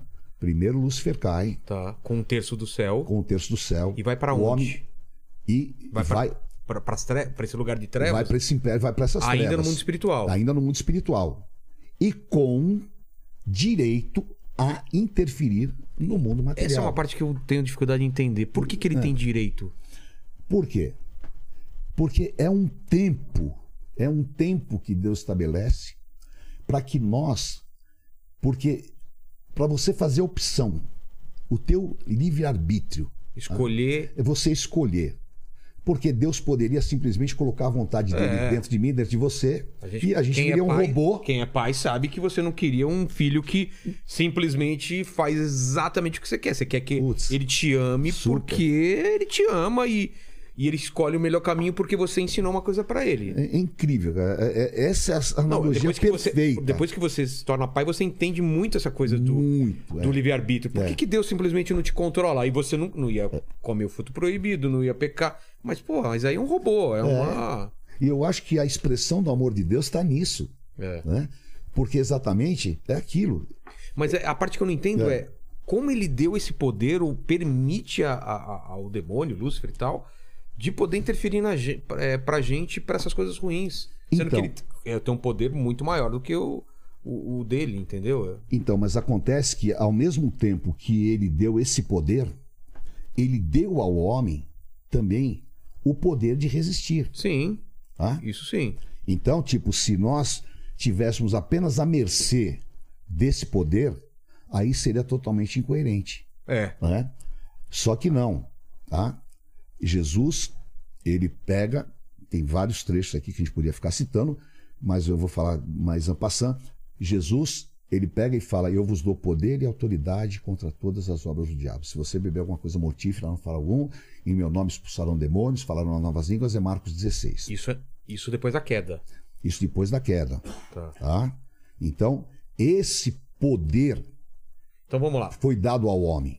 Tem, tem a guerra, um terço cai, e aí Adão e Eva, esse paraíso perfeito, você vai viver pra sempre, só não come do, do- da, da árvore Aí, aí começa, então, exatamente, aí começa é, esse ciclo do amor de Deus. Deus pega e te coloca num lugar maravilhoso, tipo que você falou. É, que tá? você Você é pai, Você você, pega, poder- cria a casa ideal pro teu filho, É. você dá pra ele a formação ideal e você fala, filho, O que você quiser tá aí. tá aí, cara, agora nós vamos nos relacionar. É. Eu sou teu pai, eu te amo e tal. E você, olha, eu te mostrei tudo que é bom, tá? E você vai viver a tua vida assim. Foi isso que Deus fez. tá? A presença de Satanás faz com que o homem tenha queda. Mas por que, que ele coloca uma, uma árvore e fala, esse fruto não coma? Sendo que ele poderia simplesmente tirar aquela árvore de lá, você entendeu? Então, mas na verdade, o lance da árvore. qual- Eram qual- duas árvores, né? A da vida e a do conhecimento. A, é, a A árvore da- da vida e conhecimento. É. Por que, que Deus fez isso? Qual foi o pecado? O pecado foi comer o fruto? Foi. Não. Qual foi o pecado? O pecado foi da desobediência. Ah, sim, sim. É. Por comer o fruto. É. É o resultado É, da É, desobediência. exato, exato. Tá? Então, Mas foi Lúcifer que, que, que ofereceu? induziu, que induziu, né? Porque a, o que a analogia que a, a- a palavra mostra é que Lúcifer ele simula uma voz como se viesse de um animal, de uma serpente, e abre um diálogo e descaracteriza essa relação de amor e Colocando dúvida, plantando É, dúvidas na É, cabeça. exatamente, cara. Ó, o cara não te ama, não. Ah, ele, ele não quer que você tenha é, um conhecimento de coisa. É, ele não quer que, que Tem caia. até um, um- um entendimento, né, Helene, de um, de um, de um dos pastores que, que vieram aqui que falaram que quem primeiro comeu é, da fruta foi Lúcifer e os anjos que caíram. E aí eles ofereceram pra. Não sei se você tem esse entendimento, mas É, que eles eu- possam, podam, possam ter comido essa. Porque eu, eu, eu também imaginei de onde veio essa vontade, esse. Por que Lúcifer se volta contra Deus se ele era o mais é, próximo e tal? Talvez porque ele também tivesse comido dessa, dessa, dessa árvore é, proibida e quisesse ser mais. É, eu não tenho embasamento para falar que isso aí é, é verdadeiro. Sei. tá? De Porque, qualquer forma, De qualquer forma. não é dito em nenhum lugar isso. Não, não é dito em lugar nenhum e não tem na palavra nada. O que nós entendemos que você pode extrapolar nesse pensamento Sei. é o seguinte, tá? Ele foi criado como o quê? Como, Como- querubim Exato. de luz. Tá? Mais Então, próximo. Mais próximo. Então, Mais belo. ele já tinha o conhecimento. Ah. Tá? O conhecimento da árvore ele não precisaria comer esse fruto, porque ele já Não, tinha. Já tinha. Porque lá. E ele tinha é, livre-arbítrio? ele tinha. Porque Ah, tanto que ele tomou É. uma decisão. tomou a decisão e aqueles também que optaram por ele Também tinha um livre-arbítrio. exerceram esse livre-arbítrio. Entendi. Tá? E ele vem com esse conhecimento. Então ele quer o quê? Ele induz, ó, você vai conhecer o quê? O mundo espiritual. Que eu sei. É. E trabalha naquilo que, sabe, tipo, é a cobiça, né? Puxa, cara, eu, você vou ficar maior, vou ficar mais forte e tal. Joga com a deformação do ser humano e ali eles se entregam. Então tem a queda. Porque qual a É expectativa? o mesmo tipo de tentação que, fizer, que fez com Jesus mais Pois pra é, frente. é, é. Vou te dar tudo, não quero tal. É, É. Foi a mesma tentativa. né? E Jesus estava ali porque, como um homem, Exato. debilitado 40 dias no deserto, em jejum, É. tá? e ele oferece exatamente isso: ó, vou te dar os impérios, vou te dar não sei o que, tal, tal, tal. Só que, claro, Jesus fez a opção que, ó, claro, correta e certa, o resistiu, não aceitou, e ali houve a derrota de Satanás no deserto. E ele continua praticando isso a cada momento. Porque se você for pensar, tem algumas coisas que não fazem sentido, cara. Na, na queda do homem lá, na, lá Não, atrás? não, hoje, no homem, no homem atual. O tem que, algumas por coisas... exemplo? É, por exemplo, vai. É, eu não, aqui eu não sou, não vou meter o pau em fumante, nada. Só quero que a, gente entenda isso, tá?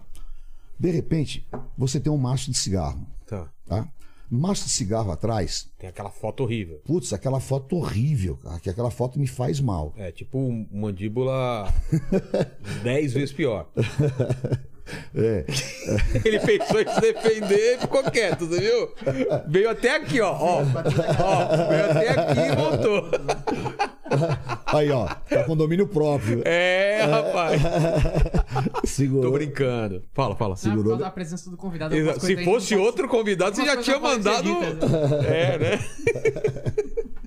Tem a foto, tem a mensagem faz Uma mal à mensagem saúde. que, putz, dá câncer. Dá câncer. É? Aí o, o cara vê tudo aquilo e ele fuma. Toma a decisão de Toma a mesmo decisão. assim eu vou fumar. É. Eu tenho um primo que o cara, o médico falou pra ele, cara, se você Continuar. continuar, você vai morrer.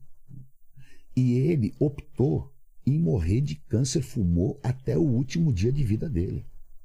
Entendeu? Então é, é isso que, às vezes, você fala, não, tem que ter algo espiritual. Tem alguma coisa que te rouba essa capacidade de você decidir racionalmente, inteligentemente. Porque se eu paro e falo, não, peraí, não vou fumar. tá? Porque isso só vai me causar transtornos. Então, espiritualmente é isso. Então, essa indução, essa ilusão é o trabalho demoníaco de fazer com que o homem ele perca as suas resistências. A gente agora está falando muito aí na época de Covid e tal, né? a nossa imunidade. Então, espiritualmente é assim. Também tem imunidade. Tem imunidade. Você fica doente e abre brecha pra é, vírus entrar. Esse vírus espiritual, o mal entrar. O mal entrar. Exatamente por quê? Porque eu, é que eu sempre falo, nós convivemos com o nosso organismo com um monte de vírus. Sim. Né? Teve aqui o doutor. Não, quem que falou dos, dos vírus? Foi o doutor Bactéria? Doutor Ba- Bactéria. É, a É. gente é uma caixa de água. Caixa d'água com é 70% de água e. Não sei quantos vírus. É, falou que é uma coisa. é uma loucura. É, né? É loucura. uma loucura. Tanto que o cara morre dois, três dias já tá. Já tá, é, tá É, sendo né? comido lá É. pelos vermes. Agora, esses vírus são o quê? Oportunistas. Eles só nos cons- não nos consomem por quê? Porque nós temos imunidade. Exato. tá? E espiritualmente é a mesma coisa. Se você não tem imunidade espiritual, que você a adquire nesse relacionamento, através da palavra, da tua busca com Deus. Eu não estou falando de religião, eu estou falando exatamente de experiências espirituais para alimentar o teu espírito. Se você não tem isso, você acaba o quê? Ficando com imunidade espiritual baixa. E esses demônios oportunistas, eles entram com uma função que é matar, roubar e destruir. né? E aí o apóstolo Paulo fala, lá em Efésios 6, que a nossa luta não é contra a carne nem contra o sangue. Então, é contra principados, potestades e dominadores que atuam nas regiões espirituais e celestiais. Porque exatamente é esse nível de guerra e batalha espiritual que nós temos. E todos nós temos. né? Todos. Todos. Eu tenho. Você tem. Todos nós temos. Agora, obviamente que eu posso ter uma consciência maior dela, tá?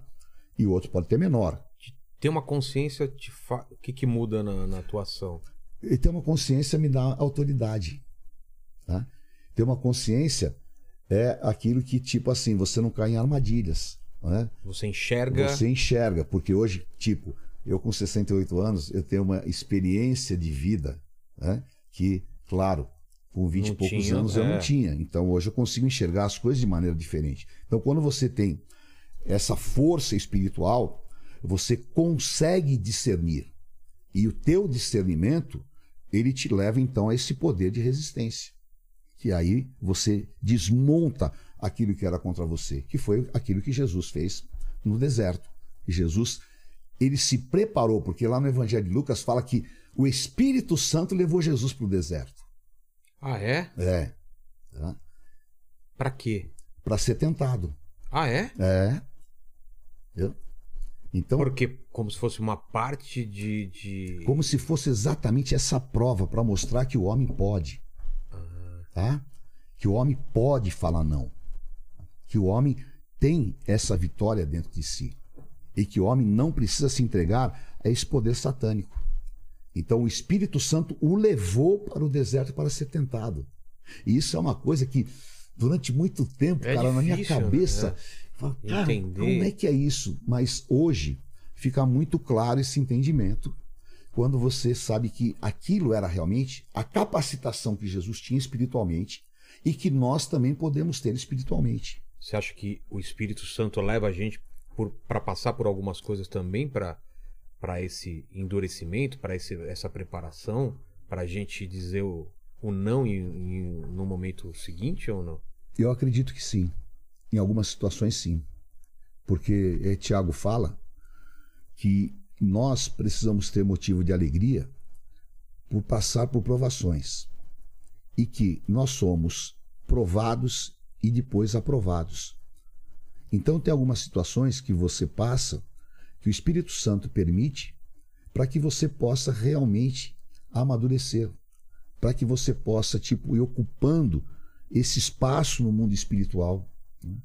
E aí Paulo fala que todas as coisas elas cooperam junto para o bem daqueles que amam a Deus, na vida dos quais Deus tem um propósito. Então, de repente, tem algumas coisas que você passa que elas são a princípio incompreensíveis. Tá? Fala, meu Deus, que, que rolou isso? Por que aconteceu isso? Aí, durante o tempo, você vai ver que teve um propósito. Vem algumas tentações contra você, que você fala, meu, eu preciso estar fortalecido para não cair. E você, então, você vence aquilo, na próxima você já sabe que você já está num outro nível, que você já tem um poder de resistência maior. Então, você vai desenvolvendo a tua, o teu caráter espiritual, você vai desenvolvendo o teu ser espiritual e, consequentemente, você vai tendo autoridade contra todas as obras do diabo. Isso é o contexto. Essa revelação inteira, Paulo teve assim completa nas cartas. Explica exatamente dentro dessa concepção de você ser um ser espiritual. Tá? E ele fala que o homem espiritual, né? aí é, em Gálatas 5, ele fala que a carne e o espírito são opostos entre si e que eles guerreiam. Tá? E aí ele fala qual a é. carne que é uma coisa e o espírito que é outra? É. Tá? Porque é uma coisa muito louca, uma guerra interior. Tá? Então, é, de repente, tipo assim, não é? Você quer ir lá e dar uma Soco no, no, É. no mandíbula. no mandíbula, tá? Isso é meu corpo querendo. É, é o teu corpo Ou meu querendo. espírito. Não, o teu corpo, Tá. Os dois. tá? É. Calma, calma. Aí, cara, mas só que lá dentro Você sabe que isso é errado. você sabe que isso é errado. Por- e aí você consegue controlar que ele tem um impulso. A hora que você controla, você fala, meu Deus, putz, que fazer bobagem, ia dar uma pancada, pancada nele. né? Então, isso é exatamente essa guerra que existe entre a carne e o espírito. E aí depois ele fala qual é o fruto da carne. É guerra, é prostituição, é tal, tal, é tudo mais. A carne, ela é. Ela tem uma predisposição pra cair na. É? É. E o espírito da gente, ele é naturalmente bom. É, é, é O, o- o lance do é, corpo, espírito e alma. tá. Alma é o quê? Alma é teu intelecto. As minhas, as minhas lembranças. Tudo, é. Tudo que é tá, quem eu sou. é, tudo que tá no teu HD, O corpo, o, O corpo- espírito, o corpo espiritual é o quê? o corpo espiritual, ele está dentro de você, tá? Que é exatamente esse sopro de vida que nós temos, que é quando só para você entender, Deus criou o homem, ele estava lá inteiro. Tá. Aí Deus veio e soprou nele o espírito. Então, ele era só carne? ele era só carne, tá? Tá. Aí ele recebe o sopro, esse sopro é o espírito. Agora, o espírito, ele não é uma criação que, tipo, você nasceu, você foi concebido carnalmente e foi concebido um espírito. Não. Tá? O espírito já está com Deus. Como assim? Tá? Já está com Deus? Já. Para cada corpo, Deus tem um espírito. É uma parte dele? O que, É- é- é essa parte, a partícula de Deus, que é o espírito, Tá, tá? e Deus envia e coloca num corpo. Entendi. Então todo espírito ele já é bom, tá com. Ele é bom. já tá, porque antes aí a gente pega todos os textos, né? Que por exemplo fala que nós antes da fundação do mundo fomos criados, antes Antes? de, é, antes de Adão e Eva, tá? Porque foram criados corpos espirituais, tá? Quando a gente nasce, a gente cola esse corpo É. com. E aí você na verdade nós somos tipo um estojo, tá? Que Momentaneamente estamos guardando esse. esse espírito. E aí depois o pó Mas volta à terra quando morre. e o espírito volta a Deus. Mas você agora, É. eu, é, o nosso espírito pode estar numa guerra no mundo espiritual sem que a gente tenha consciência disso. Pode estar. Ou pode estar. Não, pode estar. Você pode estar no- numa guerra é, espiritual, num conflito, porque normalmente você identifica isso nos conflitos. Tá? por exemplo, Por exemplo, decisões, você está falando? decisões. Né? É, muitas vezes, você, assim, o que, o que acontece? Você tem motivações que você nunca pensou, nunca imaginou. Entendi. Tá? Você tem raciocínios que você nunca pensou. Tá? Como aquele que você falou no carro. É. Tá. Tá? Então, você tem coisas que são elaboradas. tá? Agora você tem raciocínios que são completamente assim, nunca você pensou, que eu falo que são raciocínios do espírito. Tá? Então, eles vão te levar à tomada de decisões. E eles também vão fazer com que você rejeite algumas coisas. Que é um filtro espiritual que você acaba tendo. Por isso que a, a relação com Deus era muito incrível. Porque, de repente, tipo assim, ah, se você está completamente desprovido espiritualmente, ah, chega um cara ali e o cara vem para te dar um golpe violento. ah, você vai na tua bondade, você pega e se entrega àquela relação e fica à mercê, o cara te dá um super golpe. Tá? Por que, que aconteceu? Porque você estava completamente despreparado espiritualmente. Tá? Agora, se você está fortalecido espiritualmente, você tem discernimento, alguma coisa vai te trazer um incômodo que você não vai mergulhar naquela situação. Entendi. Tá? Porque existe um negócio que se chama paz interior. Então eu. Você não fica em paz. É, é o seguinte: tudo o que eu não tenho paz, eu não faço. Entendi. Eu- Mesmo que você não entenda no momento. Mesmo que eu não entenda que eu acho que é o melhor negócio, a melhor coisa do mundo, mas eu não faço. Porque eu preciso dessa identificação. Eu preciso dessa paz, porque é ela que me dá a segurança que aí é outra, outro lance que Paulo fala, que nós somos guiados pelo Espírito de Deus. E aqueles que são guiados pelo Espírito de Deus são filhos de Deus. Que a influência maligna vem no espírito ou vem na carne? ela vem no espírito e ela se traduz na carne. Entendeu? Então, porque você recebe no teu espírito e se transforma em vontade. Tá? E essa vontade é exatamente o que você, Paulo fala que o domínio próprio. Tá? Porque, tipo, né? Eu trabalhei a minha vida inteira, nós somos centro de recuperação, eu tenho muita experiência com isso. A Pô. droga, o que que é? É o, é o corpo ou é o espírito doente? Então. ou indo atrás de alguma coisa? na verdade, a, é- a droga ela enferma o corpo, a alma e o espírito A alma também? também. tá? Porque você vê que todo cara que tá na droga há muito tempo, a vida dele parou. É. Tá? É, o, O cara- Rafael ele veio aqui e falou que perdeu 11 anos da vida. Ele não. É, é. Esse, esse tempo não volta não mais. volta e mais. é- Eu tenho. A semana passada eu peguei um rapaz, é, encontrei com ele. Ele ficou 20 anos na Cracolândia. Eu? Ele falou: 20 anos.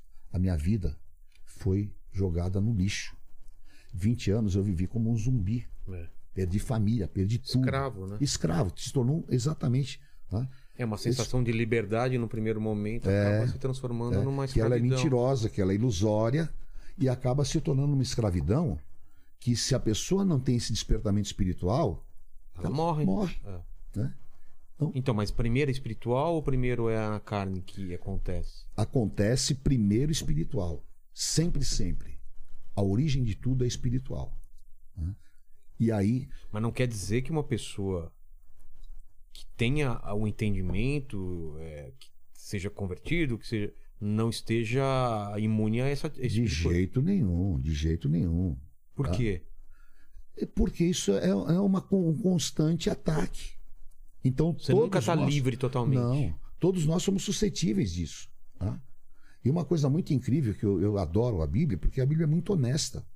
A Bíblia não mostra só os acertos, ela mostra os erros também. É, do- dos homens de Deus, né? Os homens de Deus, né? Caíram, tipo Davi. levantaram, é. É, né? Até eu sempre falo, só dois caras aí, ainda um matou o outro. É. né?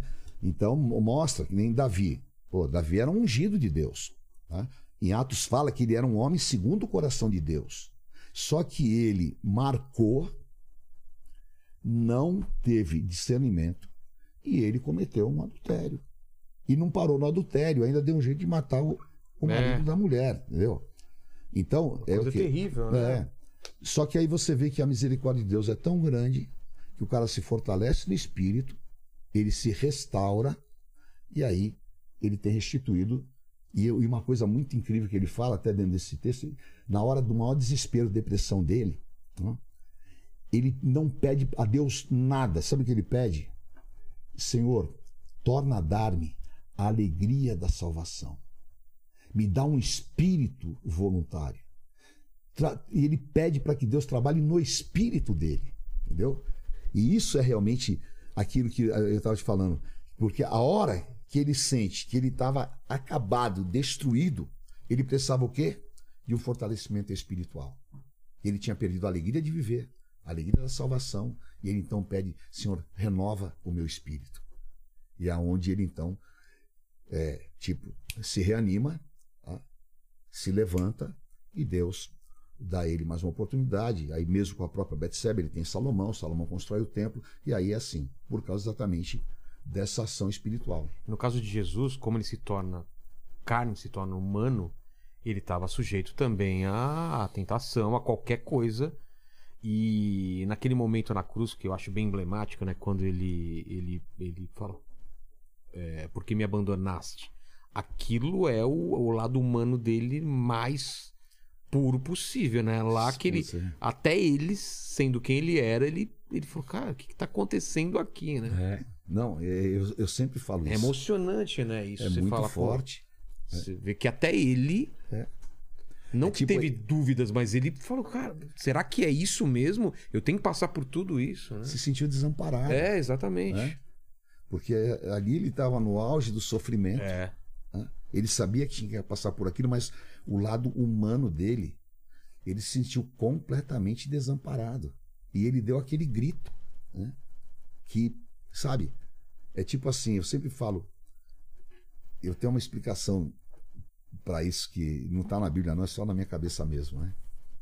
Eu acho que, assim, por um instante, Deus tirou o olho de cima dele para não ver o sofrimento que ele estava passando. E a hora que Deus tirou o olho, ele sentiu essa ruptura, esse desamparo, e ele gritou. A solidão A total. solidão, putz, é, solidão total. né? E ali é muito forte também. Para mim, esse pedaço é, é muito forte. Porque Esse e no jardim, né? Quando ele também. é, no jardim Se puder. é também a outra manifestação humana. É, se puder, afasta. É o seguinte, eu não quero passar isso. É, tipo, tem certeza. É, é isso mesmo. É, o Silvio, Santos, você tem certeza disso, né? Mas, tipo, Deus, é isso mesmo? É, isso, cara. é. Tá, se é isso, tô aqui, mas. Mas se tiver um jeitinho, É. né, me tira dessa. Exato. tá? Porque era exatamente a parte humana dele. Né? E ali foi, putz, ele antevê o que ele ia sofrer, o sofrimento dele. Ele sabia exatamente? Você acha? É, ele teve, ele teve esse entendimento tá? de que ele seria moído.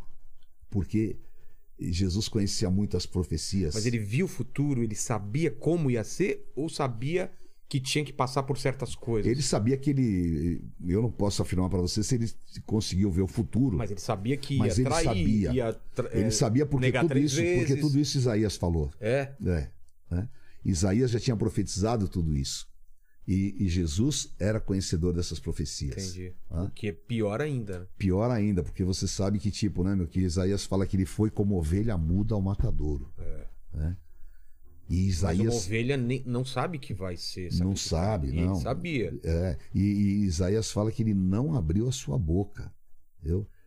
E tudo aquilo que Isaías profetizou aconteceu. E aquele momento no Getsemane foi um momento de profunda agonia. de É Profundo lá que ele, que ele chora lágrimas de sangue? Lá é, o suor dele se transforma suor, em né? gotas de sangue. né? E, e- e ali foi uma solidão também extrema, porque os discípulos que estavam com ele ficaram dormindo lá. É. Não aguentaram a barra. Entendeu? Aí ele volta, fala duas, três vezes pros caras: Meu, vocês vão me deixar sozinho? Só que eles estavam tudo cansados e Jesus passou aquilo sozinho. É. Entendeu? Então, era realmente assim a manifestação humana daquilo que nós passamos, daquilo que nós sentimos e das barras que a gente enfrenta. Que de repente você fala, pô, será que dá É. para me livrar dessa? Né? Exato. Mas é, seja feita a tua vontade. Que aí É, também é Porque é espírito. muito difícil, né? Você entender mesmo porque tem tanta coisa ruim no mundo, porque tem guerra, porque tem É. doença, porque tem sofrimento. É difícil, não é uma coisa fácil de É você difícil, entender. é. Eu descobri depois de muitos anos, né? porque como eu sempre fui assim, uma pessoa muito, sabe, meu coração, eu sou um cara, e a gente tem prazer de fazer o bem. Você ama, eu amo fazer o bem, né? Ajudar uma família, fazer as pessoas, e tal. Desde criança eh, eu defendia os mais fracos e tal, né? Então sempre o bem me trouxe muito prazer. Mas depois eu descobri que tem pessoas que fazem o mal por prazer, Por elas mesmas ou por. por... por, por uma ação demoníaca. Demoníaca? né? Mas aí não é tirar também um pouco da, da culpa do, do Não, homem? não, é que Tipo, o cara ah, se é o entrega. demônio sempre. Não, mas não é que o demônio faz, é que Não o é que cara ele se não é entrega. culpado, ele não, o cara tem- é culpado, Ah, porque tá. ele faz consciente. tá? Porque ele se dá, ele se dá aquela situação, tipo assim, eu tenho prazer em matar o outro. O cara sabe que é, Que é errado. que é errado, tá? Só que ele alimenta aquilo. Ao invés dele lutar contra Mas aquilo, sempre tem uma atuação demoníaca nesse tipo de coisa. Sempre tem, porque eu, eu já conversei com várias pessoas, É. já estive em vários presídios, já aconselhei várias pessoas, tá? E a maioria das pessoas tem consciência que era algo além do humano. tá? E quando você vê também, você fala, não, cara, isso não pode ser, pô, nem animal faz isso. É. tá? Aí você vê a violência e tudo mais. Não pode ser. tá? Nós somos pessoas, família. tá? Aí você vê, pô, o outro quer matar, destruir o outro. O cara vem, entra na tua casa, rouba. O outro faz uma guerra absurda, sem sentido lá, matando pessoas e tudo mais. Então não pode ser o, o homem É, criado. o que foi o nazismo, o O que, que foi o foi, nazismo, é, pelo amor de Deus. né? aquilo Quer dizer, aquilo você olha e fala, cara, aquele cara estava é o- possuído é o próprio alguma coisa, demônio, é parece, demônio, né? né? é e às vezes também difícil de- acontece a pessoa também, em algumas situações, a pessoa também não tem culpa. tá? Eu tenho um caso que ele é muito incrível em relação a isso. O quê? tá? Eu fui pregar no Uruguai e eu estava pregando, assim, nas primeiras cadeiras tinha uma menina, uma menina bonita, loira, de olhos claros. Eu comecei a orar e ela ficou possessa por um demônio. Aí eu peguei o pastor do estava ao lado, ele falou para mim, ó, você toma cuidado que essa coisa é feia. Ela, é, a possessão dela é violenta. O que já tinha acontecido? Já- Olha o que tinha acontecido. tá? Foi a primeira vez na minha vida que eu vi uma pessoa levitar. Ah, mas eu. Ô, mandíbula. tá? Mandíbula, onde você tá? Se uma pessoa levita na sua frente, eu já tô No Paraguai. no Paraguai. Eu já tinha atravessado a fronteira, mas. Hein, Lene? O Lene deve ser mais tranquilo com isso. Você também é. Não, eu, se, eu- se eu, se eu, Eu ver, sou impressionado, eu- cara. Eu, saio correndo. Não, Sério? cara, eu, eu já vi cada coisa Trans- de pessoa. Eu já vi transformar a cara, voz diferente, Voz, agora é. levitar, meu Deus do céu. A menina tá, fazia isso aqui. E se debatia, fazia mais o quê? Ninguém segurava ela. tá? Aí o pastor me falou, ela está sofrendo um processo criminal violento. Porque ela mora em um sobrado e ela ficou possessa pelo demônio e a mãe não sabia o que fazer, ligou para a polícia. tá? Os policiais chegaram, tá? o cara encostou nela, ela pegou o cara, jogou pela escada, o Nossa. policial caiu, quebrou o pescoço. Entendeu? E ela estava sendo processada por causa disso. Agora, ela fez isso por causa de uma possessão. E aí? Aí é um problema Então. é, jurídico que eu não sei como é que os caras vão resolver. É. Né? Mas, na verdade, perante a lei não- foi ela. ela- né? Ninguém é. vai admitir que, que foi Claro. uma- Pode Uma- abrir um precedente é, um perigoso. precedente muito perigoso, porque aí então todo mundo vai falar, né? Tava possuído. Estava né? possuído e tal. Então, mas são realidades Acontece. Acontece, acontece. Eu, acontece porque isso é aquilo que nós estamos No falando caso do mundo dessa menina, espiritual. por exemplo, aí como que você tira o demônio dessa pessoa? Você tira o demônio dela através de autoridade espiritual. né? Então ela precisa, primeiro, ser liberta. Nós oramos. Primeiro, por que que entra um, um- um- demônio? O demônio entra quando a pessoa. Ele tem essa permissão? Ele tem essa permissão quando a pessoa admite. tá? É, é muito incrível isso, porque assim. Porque na Bíblia tem, né? Tem, É, tem, vários, tem, tem- tem- várias possessões, né? Tem a possessão do endemoniado de Gadareno, tem várias possessões. Tem, uma, Então- tem uma- um trecho que ele joga pros porcos, né? É, exatamente, é, o- é na cidade de Gadara. É, o né? Legião. É, era uma legião e Jesus manda ir para os porcos.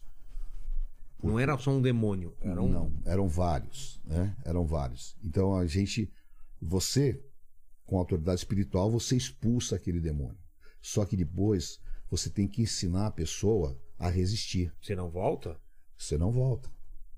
Por quê? É aquilo. Se você não tem o filtro, porque às vezes a pessoa vai mexer com, com tipo ocultismo. Tá? Ela pega e dá uma abertura para que aquilo entre, entre dentro dela. Tá? E a part- Abertura é como se ela legalmente ela desse uma Direito. uma como chama quando você, você uma procuração. Permissão. uma procuração, exatamente, uma procuração para outra pessoa agir no seu nome. É, É isso? é isso. Isso no mundo espiritual é uma regra. Se você abre, você, você dá essa legalidade, só assim pode entrar. Só assim pode entrar. E entra. E, e entra e a pessoa acaba tendo o espírito dela sufocado. Mas nem sempre é visualmente notável. Pode Não. ser uma coisa que a pessoa nem perceba. Imperceptível muitas vezes. É. É. E tem muitos que se manifestam. Tô perguntando isso porque quando eu olho pro mandíbula, às vezes. às vezes. Olha lá, olha essa carinha. Essa cara é, Mas, tipo- é arrepiante. Como você sabe? Vou dar o exemplo do mandíbula. Como você sabe se ele pode estar ou não possesso? Só orando? Ou ele pedindo? Ele tem que querer? Como que é? Não. Se ele estivesse possesso, hã, Ah, ele já teria se manifestado aqui. meu Deus, que medo esse negócio. É mesmo? É assim? É. E essa menina se manifestou por quê? Porque tava dentro de uma igreja? Porque. É, porque ela estava na igreja, porque começou. Porque é o seguinte: quando chega a luz, as trevas, elas reagem. Reagem de que jeito? É, bom, a pessoa sai estrebuchando, a pessoa. Ela tem uma reação física. Entendi. Tá? Não consegue mais se E esconder. não consegue mais se esconder. Então, isso é a revelação tá? daquilo E aí que você falou da possui. autoridade é, espiritual. É, Quem tem essa autoridade espiritual? tem a, autor- a autoridade espiritual, é um, um pastor, é um presbítero, é um homem de Deus, que não precisa de ter nenhum cargo, nenhum Ah, título, não? mas que tenha o Espírito Santo em si, e em nome, porque também não é em nome de ninguém. É, não é em ele. nome de Jesus, Eu não. vou tirar você. Não, não, não. Porque Homem ele- não faz isso. Ele não tá? respeita. O, Não. o demônio não respeita. Não, o demônio só respeita a autoridade espiritual constituída por Jesus e é em nome de Jesus tá? que você expulsa. Então você repreende e fala, sai em nome de Jesus. Porque não é tipo homem, é exatamente essa autoridade de Cristo que eu falei lá de Marcos 16. E, e- e dizem que os demônios às vezes contam coisas absurdas sobre essa pessoa porque ele tem esse conhecimento. O- o- os demônios eles sabem de coisas assim do passado, da família, tudo e pode confundir. É isso mesmo? Por quê? Porque uma das características demoníacas, satânicas, é acusação. Ele é o, é o acusador, Ele é o né? acusador. Né? É.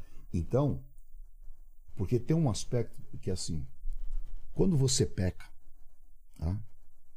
você se arrepende, Deus não se lembra mais dos teus pecados. Deus não tem memória para o pecado. Mas O teu pecado é lançado no mar de esquecimento. O demônio deixa lá anotadinho no Exa- caderno dele. É, exatamente. Ah. Só que ele fica lá Anotando. anotando, está catalogado. Entendeu? Então, Então ele faz exatamente esse papel. Ele papel busca lá atrás. acusador. É, mesmo que já foi perdoado. é. Porque o grande mal é o seguinte: ele trabalha com o passado. tá?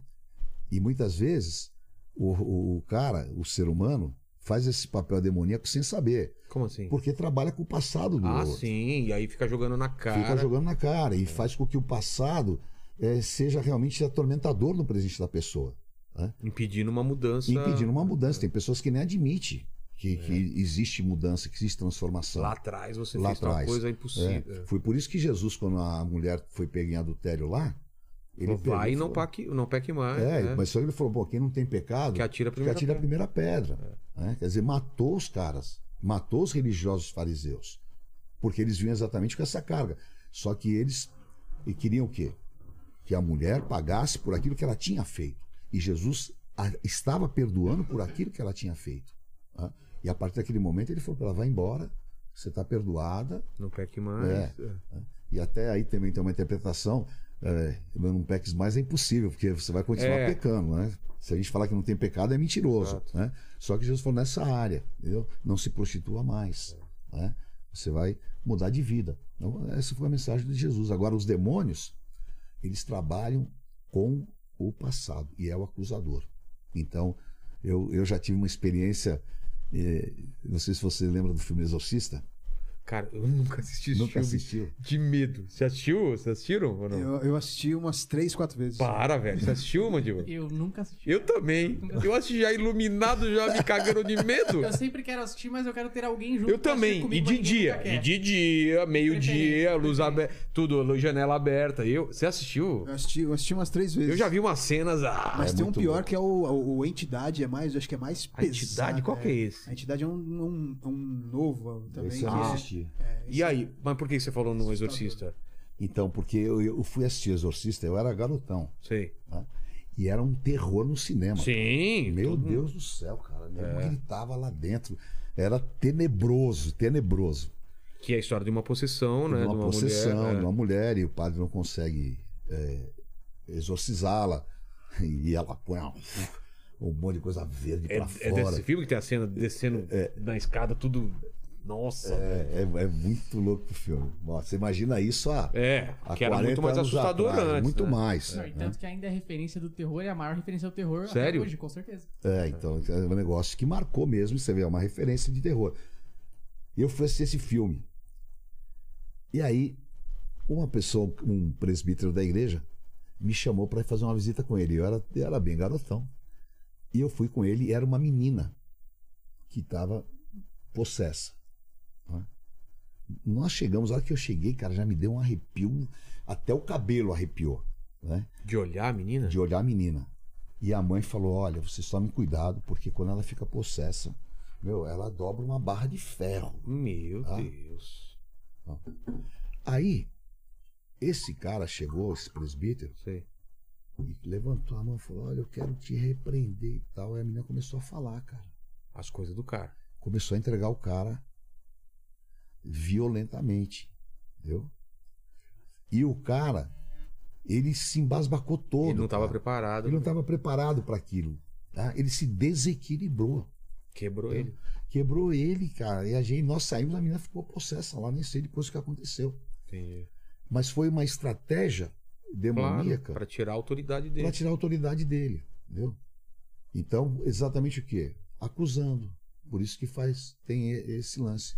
Agora, quando você está realmente revestido, você tem entendimento, começou, você já repreende em nome de Jesus, entendeu? E vai pra onde esse demônio? Esse demônio vai para esse mundo espiritual, vai para essa esfera espiritual é um- que é chamado de abismo. Não é o inferno. Não, Não. não é, É o, o abismo não é o inferno? Não, existe o Hades, tá? que é onde as almas ficam tá? para entrar no inferno. Tipo, é tipo assim, é um Uma sala de pré. espera? É, tipo uma sala de espera. É um pré-inferno. Tá? E depois tem o inferno, aonde vai ser lançado o diabo. Ele não tá lá ainda. Só, Satanás habita nessa área infernal. tá? Os demônios, eles habitam nas regiões espirituais. tá?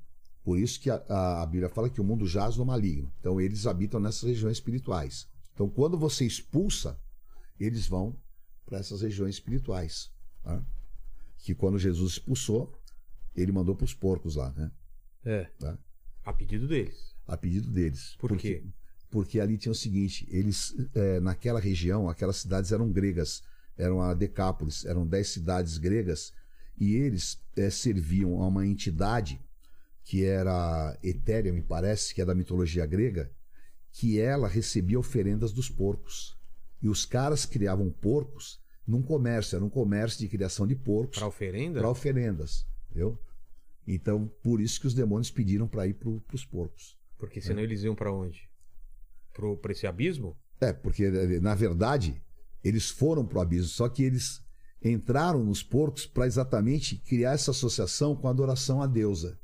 Tá? Ah, E ali, depois, inclusive, tem um, um lance que os caras que eram os porqueiros lá se revoltaram contra Jesus porque acabou o negócio, né? Porque todo o lote de porcos lá foi pro, pro abismo. E aí Entendi. os caras pegaram e expulsaram Jesus de Gadara porque ele acabou com a festa lá, né? Tirou o cara que era É. endemoniado, é, acabou com o business do, do pessoal e houve a libertação daquele jovem lá que passou a ser depois o cara se transformou num pregador. É mesmo? É. Cara, Lene, alguma dúvida sobre isso pra gente ir pra, pra outra, outro assunto? Por enquanto ainda. Por enquanto não, sem dúvidas. E, e aí vamos pra sua linha temporal, então. Aí, É. aí a Renascer começa a crescer, vocês estão na Lindsay. E daí? Qual era teu plano a partir daí? O que, que Deus estava te falando? O que, que... E a, a partir daí, nós é, entendíamos que nós tínhamos um chamado, uma visão. Deus nos deu uma visão que é a visão de Neemias. tá? A visão de Neemias era: Neemias é um camarada que estava exilado, ele volta para Jerusalém, ele encontra a cidade completamente destruída, os muros caídos e as portas queimadas. E ele então faz uma obra de reconstrução. Ele reconstrói os muros e troca as portas.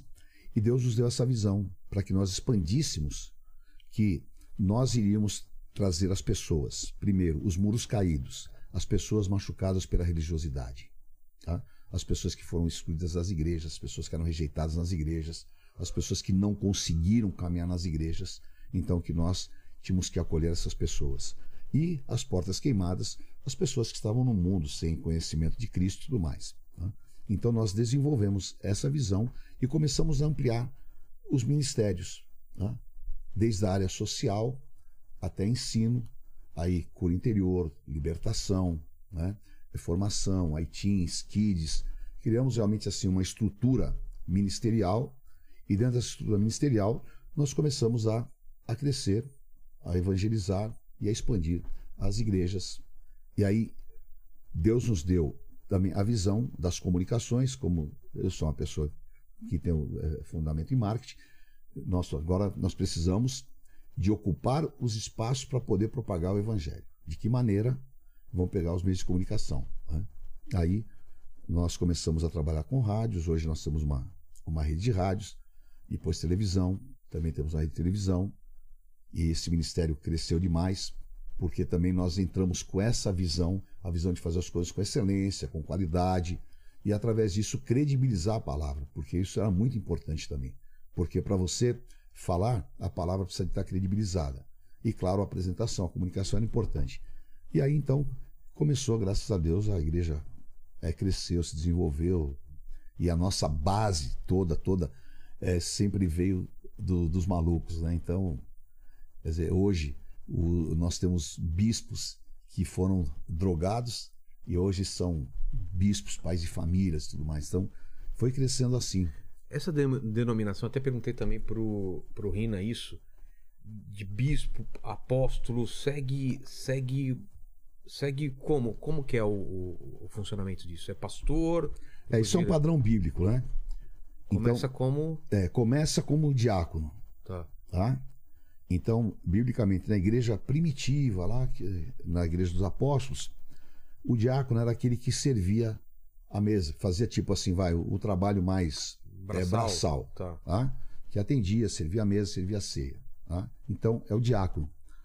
O presbítero, ele é a pessoa que já está num outro nível de autoridade espiritual, que ele pode substituir um pastor. Tá. Tá?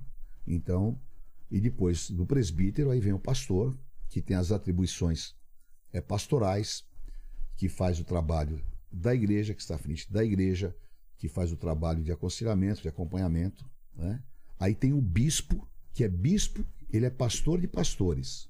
Ele é, é tipo um superintendente. Ele não tem ovelhas, ele diretamente. Ele pode ter ovelhas, mas ele pastoreia pastores. Entendi. Tá? Então, é, é. e Efésios 4:11, aí Paulo dá essa discriminação. Então tem apóstolos, primeiramente apóstolos, né? É, pastores, tá? Apóstolos antes de, de É. pastores? É, o, o primeiro é apóstolo. Tá? Então, na hierarquia espiritual, tá? é primeiro apóstolo, depois bispo, Tá. presbítero e diácono. tá? E algumas igrejas usam o termo obreiro para quem está iniciando. No nosso caso, não. A gente Mas apóstolo tem, aspirante. tem gente que não entende que pode ter apóstolos hoje em dia, né? Tem, Tem essa muita. visão. é, né? é, eu, eu, na verdade, eu sou o primeiro apóstolo do Brasil. Né? Porque Tem, tem- a ideia de que é só quem conviveu com Jesus, o Jesus, não é? é. E, e essa é uma ideia errada, porque Mas é baseada na Bíblia? Tem é, alguma... 100%, porque o apóstolo Paulo é apóstolo, né? É, é apóstolo Paulo, exato. Só que ele não conviveu com Jesus. Entendi. Ele nunca teve contato físico com Jesus. tá? E ele é apóstolo, seguindo uma linha sucessória apostólica. Tá. Tá? E é, tem uma passagem que fala em Efésios 4,11 que exatamente fala isso: que primeiramente Deus é o apóstolo, tal, tal, tal. tá? Então nós desenvolvemos essa visão estudando, buscando muito, pesquisando biblicamente e pegando essa sucessão paulínea, que foi a sucessão apostólica, que ela depois se expandiu, vieram os pais apostólicos, as igrejas que Paulo fundou Quem são os pais apostólicos? são, são aquela a geração depois de Paulo de homens que foram levantados que não está na Bíblia, mas que foram tipo assim missionários, Entendi. tá? Que saíram levaram Levando a a palavra, palavra. é, que foram extremamente perseguidos, assim como Paulo foi, assim como Pedro foi, que sofreram tudo isso e deixaram esse legado. Bom, aí a, a, a Igreja Católica ela assumiu o apostolado. Igreja Apostólica Romana, né? É, Católica, Igreja Católica Apostólica Romana e o Papa é o apóstolo de Roma. Ah, é? É. Tá? Então, quando houve a reforma de Martim Lutero, a reforma ela contemplou apenas a reforma pastoral. Porque a igreja da reforma, ela é, tipo omitiu o apostolado Entendi. e ela se tornou a igreja pastoral. tá? Então, nós, debaixo desse entendimento, olhando toda essa linha temporal, nós então instituímos o, o apostolado. tá?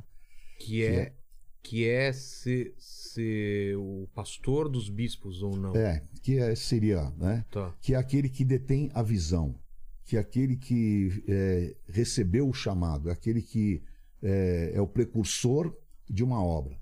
Entendi. Lene, perguntas. Vamos lá, tem aqui uma, uma pergunta do, do Luiz. Ele pede pro apóstolo contar qual foi a cena mais emocionante que ele presenciou na Marcha para Jesus. Puxa vida. Já Escolhe uma, né? Ou duas. É, deixa eu, eu vou escolher duas. Tá. Uma cena mais impressionante foi na segunda marcha, que nós chamamos a Marcha da Chuva. Caiu um pé d'água? Cara, você não tem ideia. Eu tava nessa marcha. Você tava? Eu tava. Choveu muito. Eu toquei no trio elétrico. Eu orei a madrugada inteira. Quanto mais eu orava, mais chovia. Ai, cara. Eu falei, meu Deus, o que que tá acontecendo? Eu abri a janela e a chuva. Aí eu falei, cara, não vai ninguém. Ó, chuva, chuva, né? Você tocou no trio elétrico, chuva, chuva, chuva. Tá? Aí fui pra Paulista. Quando eu cheguei lá, tipo, eram umas 8 horas da manhã, zero. Ninguém, só chuva. Ferrou, não vai vir Eu ninguém. falei, meu, hoje vai ser fracasso total, total, total. Bom, quando começa a dar assim umas nove e meia, começa a chegar gente. E chovendo ainda. E chuva não, a chuva não parou. Não parou. Não parou. Do começo ao fim, não parou de chover. Então marcou como a marcha da chuva. tá? E nessa marcha, eu estava no, no trio elétrico e eu vi uma mãe com um carrinho De bebê? de bebê, levando o bebê, tá? com guarda-chuva assim. tá? E ela, numa alegria, numa felicidade. E eu olhando lá de cima, eu falei, meu Deus, que coisa incrível. É. E isso assim, me marcou demais, que aquilo era tão espontâneo, tão forte, Ela tinha todos os motivos pra não estar lá. para não né? estar lá. É, ela com o bebê, tudo mais. Ela, vou te falar, sair de, jamais sairia de casa nessa situação. Mas aí tipo, o amor dela Jesus era tão grande, era tão forte. Ela foi lá com a maior alegria, a maior satisfação. E ela estava assim destacada do, do grupo, que ela ia bem ao lado do, do trio elétrico. E você via a alegria estampada no rosto dela. Muito, muito chocante. E uma outra experiência que eu tive muito forte, eu não sei se você eh, teve nessa marcha, nós tivemos, por causa dessas brigas de fecha a rua, não sei o que, que é a marcha, essa loucura, nós tivemos que mudar o trajeto e fazer lá por Santana, onde tinha o Carandiru. Sei. Tá? Você tava? Ei, Eu tocava no trio elétrico da, da Renascer Vila Matilde. É, Bruno. é, foi, cara, a coisa mais impressionante do mundo. Porque a marcha começou a chegar perto do Carandiru. Aí os presos foram todos para as grades. Aí eles punham os pés para fora e as mãos assim. E eles ficavam dando, abanando Sei. e todo mundo orando. E você viu os caras chorando, cara. Os caras chorando ali.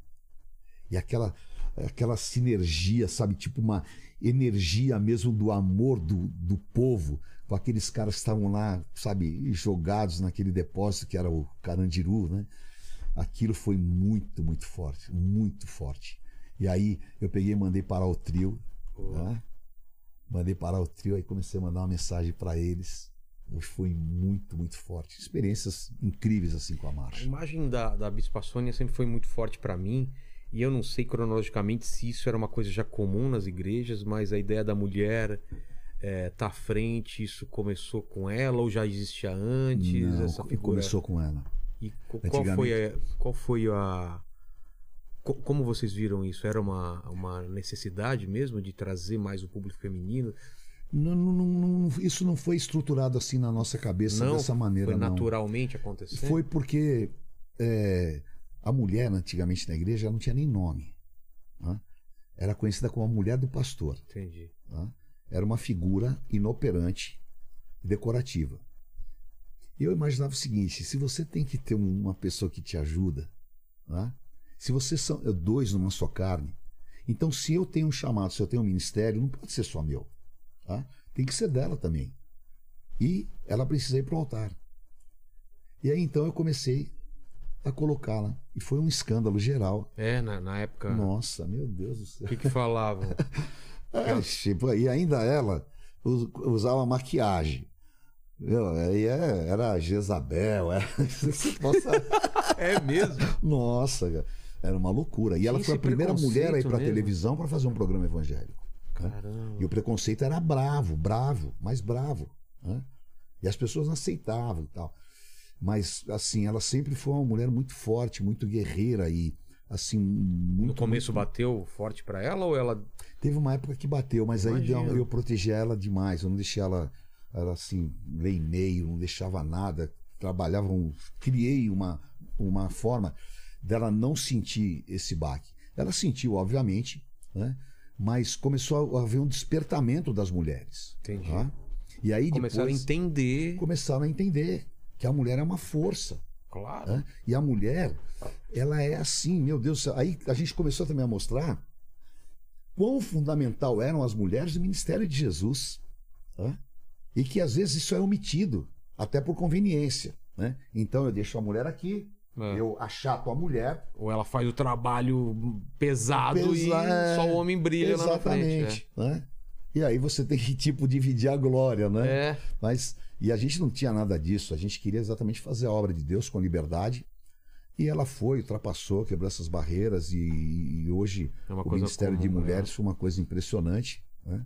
E aí depois nós a ungimos é, bispa, foi a primeira bispa do Brasil. Aí também foi outro escândalo, porque a pessoa, a bispa não existe, é episcopisa. Eu falei, não, pô, eu conheço português, cara, mas Era o que que eles falavam? episcopisa. Nossa, que nome É, difícil. é, nome, já pensou? Episcopisa? É, é. Meu Deus. Episcopisa, fala aí. Ebiscopisa. Aí, ó, já é epis. é epis, É, é epi, epis. epis. Epis, é. Episcopisa. É. Nome de cidade na Itália, né? É. Foi lá em Episcopisa. Episcopisa, É. Belo. É. É. Eu preciso fazer um xixi. Você manda mais uma pergunta? Mando. O, o Evandro aqui, apóstolo, pediu pra perguntar qual que é a sua relação com o presidente Jair Bolsonaro. Ah, eu, eu tenho uma relação, não posso dizer que eu sou amigo íntimo dele, né? Mas eu tenho uma relação de, de amizade, de oração, de é, participar de, de muitas coisas dele. E eu sempre que possível nós estamos juntos, né? E a- às vezes ele me chama, eu oro. Então é uma relação espiritual, tá? É uma relação espiritual aonde eu dou esse suporte quando ele precisa e a gente acaba exatamente mantendo um relacionamento que eu particularmente assim não não não me envolvo nas coisas políticas, não me envolvo em decisões de nada, mas é apenas esse aspecto é, espiritual e também, quando possível, se for possível, de aconselhamento. É, o, o, Jorge também está perguntando aqui o seguinte: é, qual que é a, relação que o senhor vê com as, as pessoas que tatuam o nome, é, é, o, o seu nome, o nome da Bispa Sônia no, no braço, com frases de amor? Eu acho muito incrível isso, porque em Cantares 8 fala assim: põe-me como um selo no teu braço, porque o amor é mais forte que a morte. As muitas águas não poderiam afogá-lo, nem os rios submergir. Mas isso é uma coisa comum de tatuarem? Não, é que eu tatuei, né? Ah, tá falando deles, eu achei de outras pessoas. É, não, o, o, o, o Evandro perguntou aqui de outras pessoas, pessoas da igreja mesmo, É, pessoas que, da tão- igreja. que tem tatuado no braço o O nome, nome da igreja, o nome do senhor ou da. Ah, o- não, meu nome não. Meu nome as pessoas não tatuam, pô. Né? Agora, é, eu não sei ninguém que tatuou meu nome. né? Quiserem tatuar meu nome, pode tatuar. É, E- também se quiser tatuar, é de boa. meu eu eu não vou, rosto, é. É, aí acho que agora existe assim uma manifestação de amor, de, de respeito, e às vezes a pessoa quer demonstrar, Demonstrar de através desse amor, esse respeito. Então, por exemplo, tatua lá, é, renascer, né? Mas é 100% voluntário, não absolutamente Não nada parte. impositivo, não faz parte daquilo que a gente quer, daquilo que a gente deseja, e é óbvio, dentro do princípio de liberdade. Entendi. É, O Luiz está perguntando aqui o seguinte sobre, sobre a, por que, que não teve mais bandas de rock nas marchas? Que a Igreja Renascer foi, foi a, a marca do, da música, do rock na, na música cristã, né? E por que, que não tem tido mais bandas de rock? É muito boa essa pergunta. tá? Porque, infelizmente, a igreja abafou o rock. A igreja quem? Na- a igreja. Geral? Geral. Geral? Você não tem hoje banda de rock. é, assim, hoje. né? Nós, nós começamos com várias bandas de rock. né? Aí as bandas de rock foram desaparecendo. Por quê? Entrou um aspecto muito comercial também na música gospel. tá? E aí começaram a se fazer música mais Vendável. vendável. Né? E isso acabou inibindo. Mas, pô, resgate, oficina G3, Não, mas era, não, era um- não existe mais. Então, Então, né, não existe mais. porque você acha que não tem gente que consumiria isso que escuta? Eu acho que tem, mas então, mas acabou que, tipo, o, o Oficina, né? Sei. Pô, Oficina é maravilhoso. O, o- né? o Oficina ainda resistiu um tempo É. e tal. Hoje eu, eu comecei a, a- a ajudar uma banda que chama ID, que é uma banda de rock. Porque eu sinto essa necessidade também. Mas é quando você pega e você vai falar, ó, quem nós vamos convidar? Você não acha tantas bandas E quanto... você não acha, você acha por exemplo, uma moçadinha que tem uma música mais, tipo assim, Isadora Pompeu, é, mas hoje fazer uma banda Isadora de rock, Pompeu é mais o que? É ela é mais pop. mais pop. É. né? Você falar, você tem uma banda hoje de rock que represente mesmo, não, não, não tem. Com exceção da, da parte, mas que eu não tô- tenho muito contato. com Catedral eles. ainda tem? Não, Catedral não existe mais. Não, Talvez também? a única que, te- que banda mesmo que eu lembro, tá- o Resgate ainda Não, não, não tá é, mais em é, não tenho atividade. visto mais tocar. A oficina acabou, né? A oficina acabou, o Juninho, né, eles eh, pararam com a oficina. E eu, enquanto a oficina esteve ativo, nós sempre levamos em todas as marchas. Então não é porque não É, quer não é que tenha- porque, não, bom, eu, pô, eu, né? eu, eu, por mim é o seguinte, a gente faria só rock, porque quando a gente trouxe o, o Bride no Brasil, e o Bride era beirando heavy metal, né?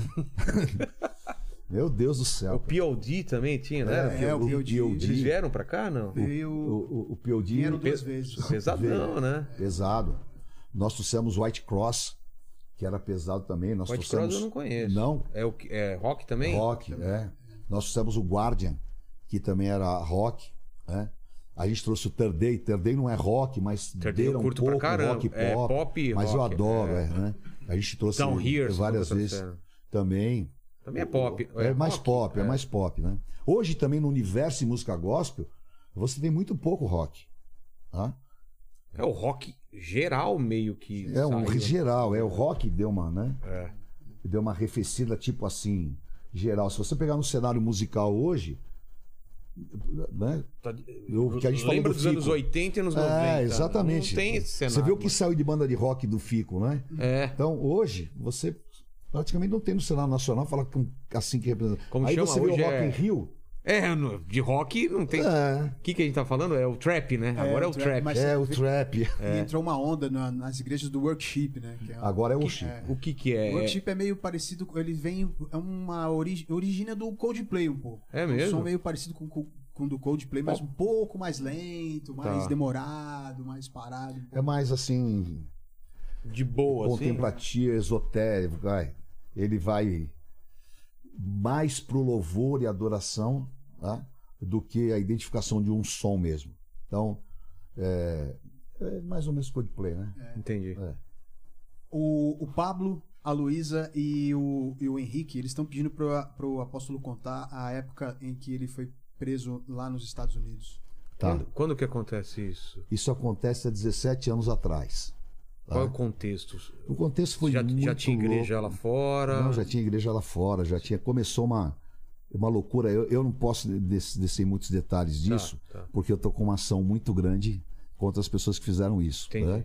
Mas graças a Deus a gente assim foi 100% absolvido na Suprema Corte Americana e também no Brasil Ah, tá. de tudo isso. Porque na verdade Mas houve uma armação muito grande. Então, o que É, estava acontecendo que no tava- cenário das igrejas e, e no- na Renascer, assim? Então, Era, era a época que vocês estavam ainda se expandindo, é, já, nós estávamos expandindo muito, muito. já né? tinha televisão, já, tinha Já tinha rádio. televisão, já tinha rádio e tudo mais.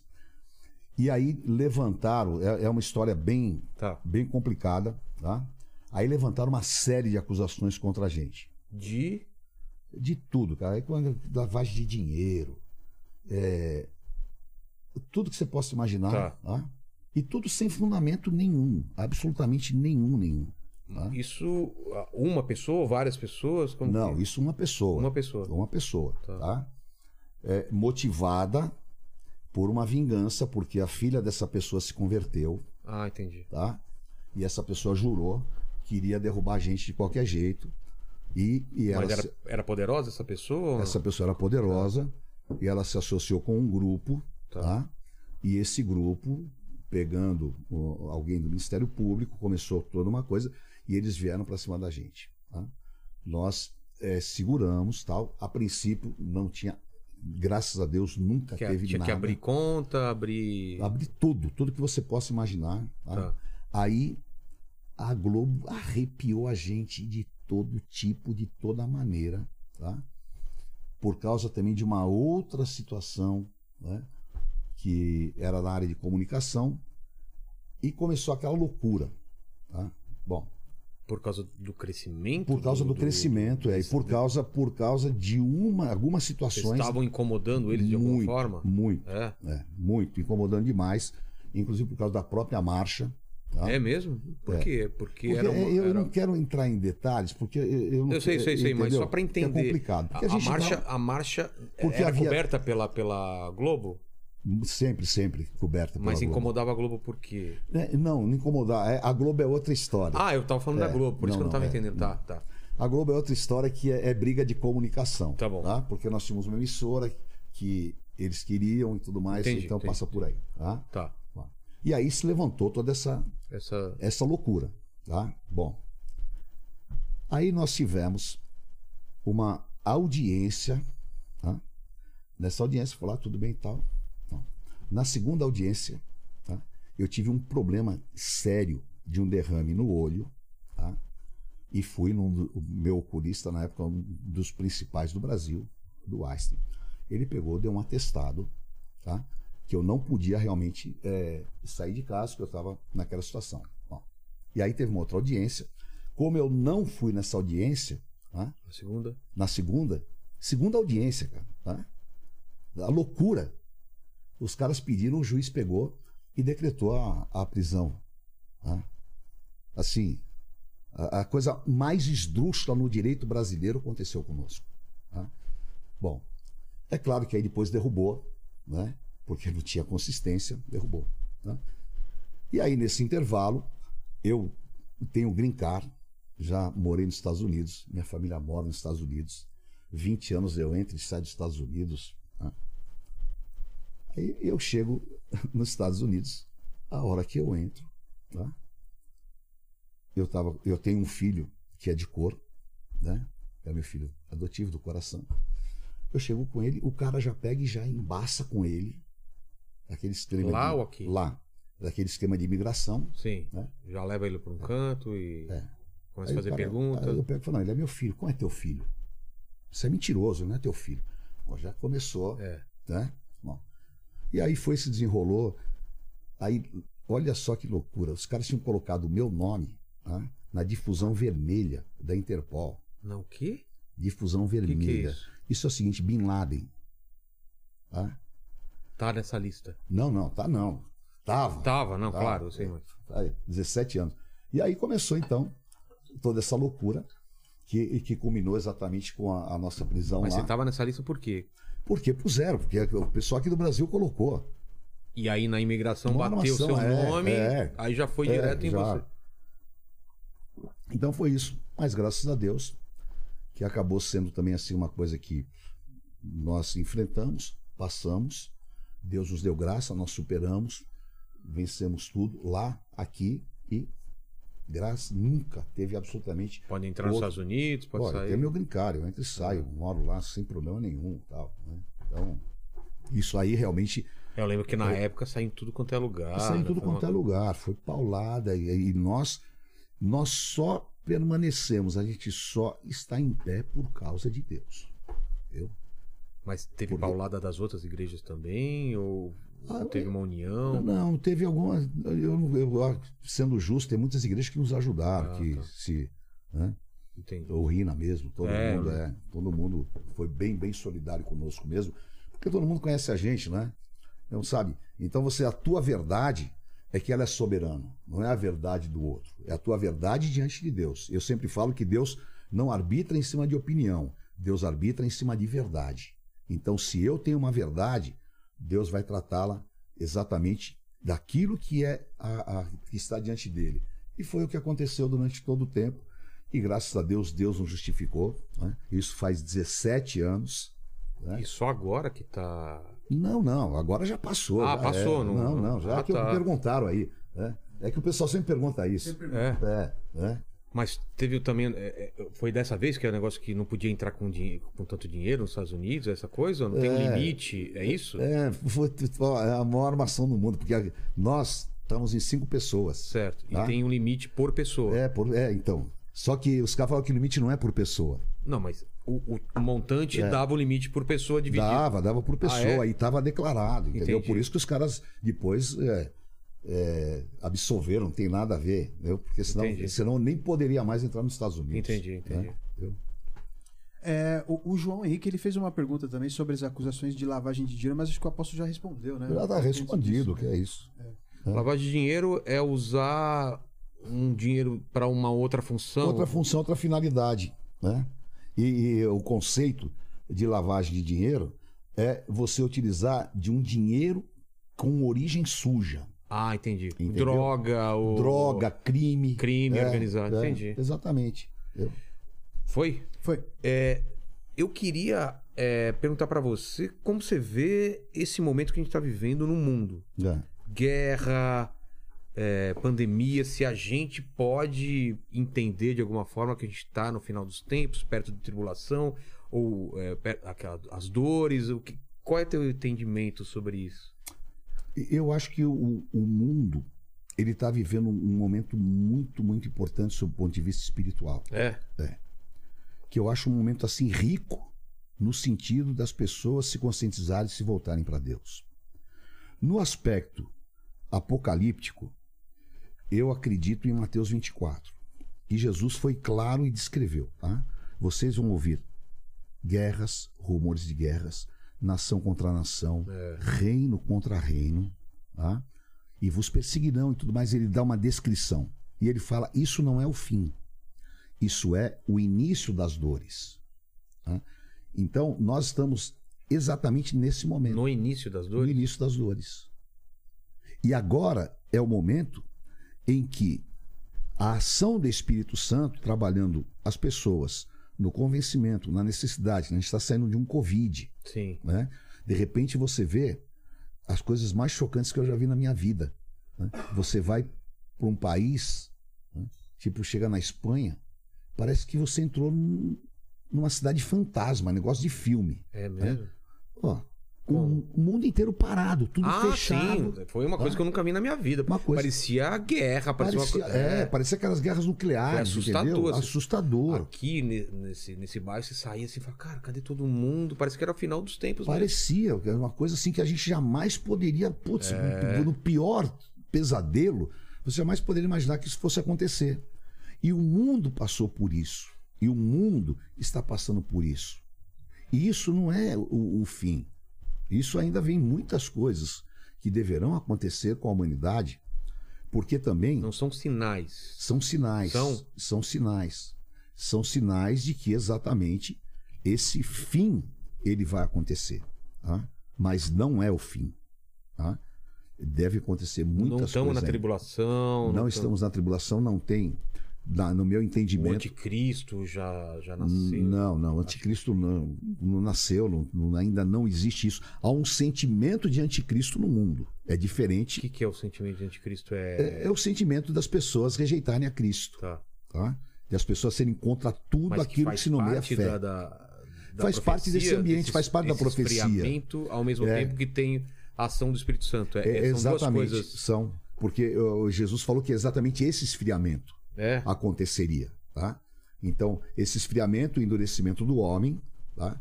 porque eh, Jesus fala lá em Lucas que, que não vai ter fé na terra quando ele voltar. Tá?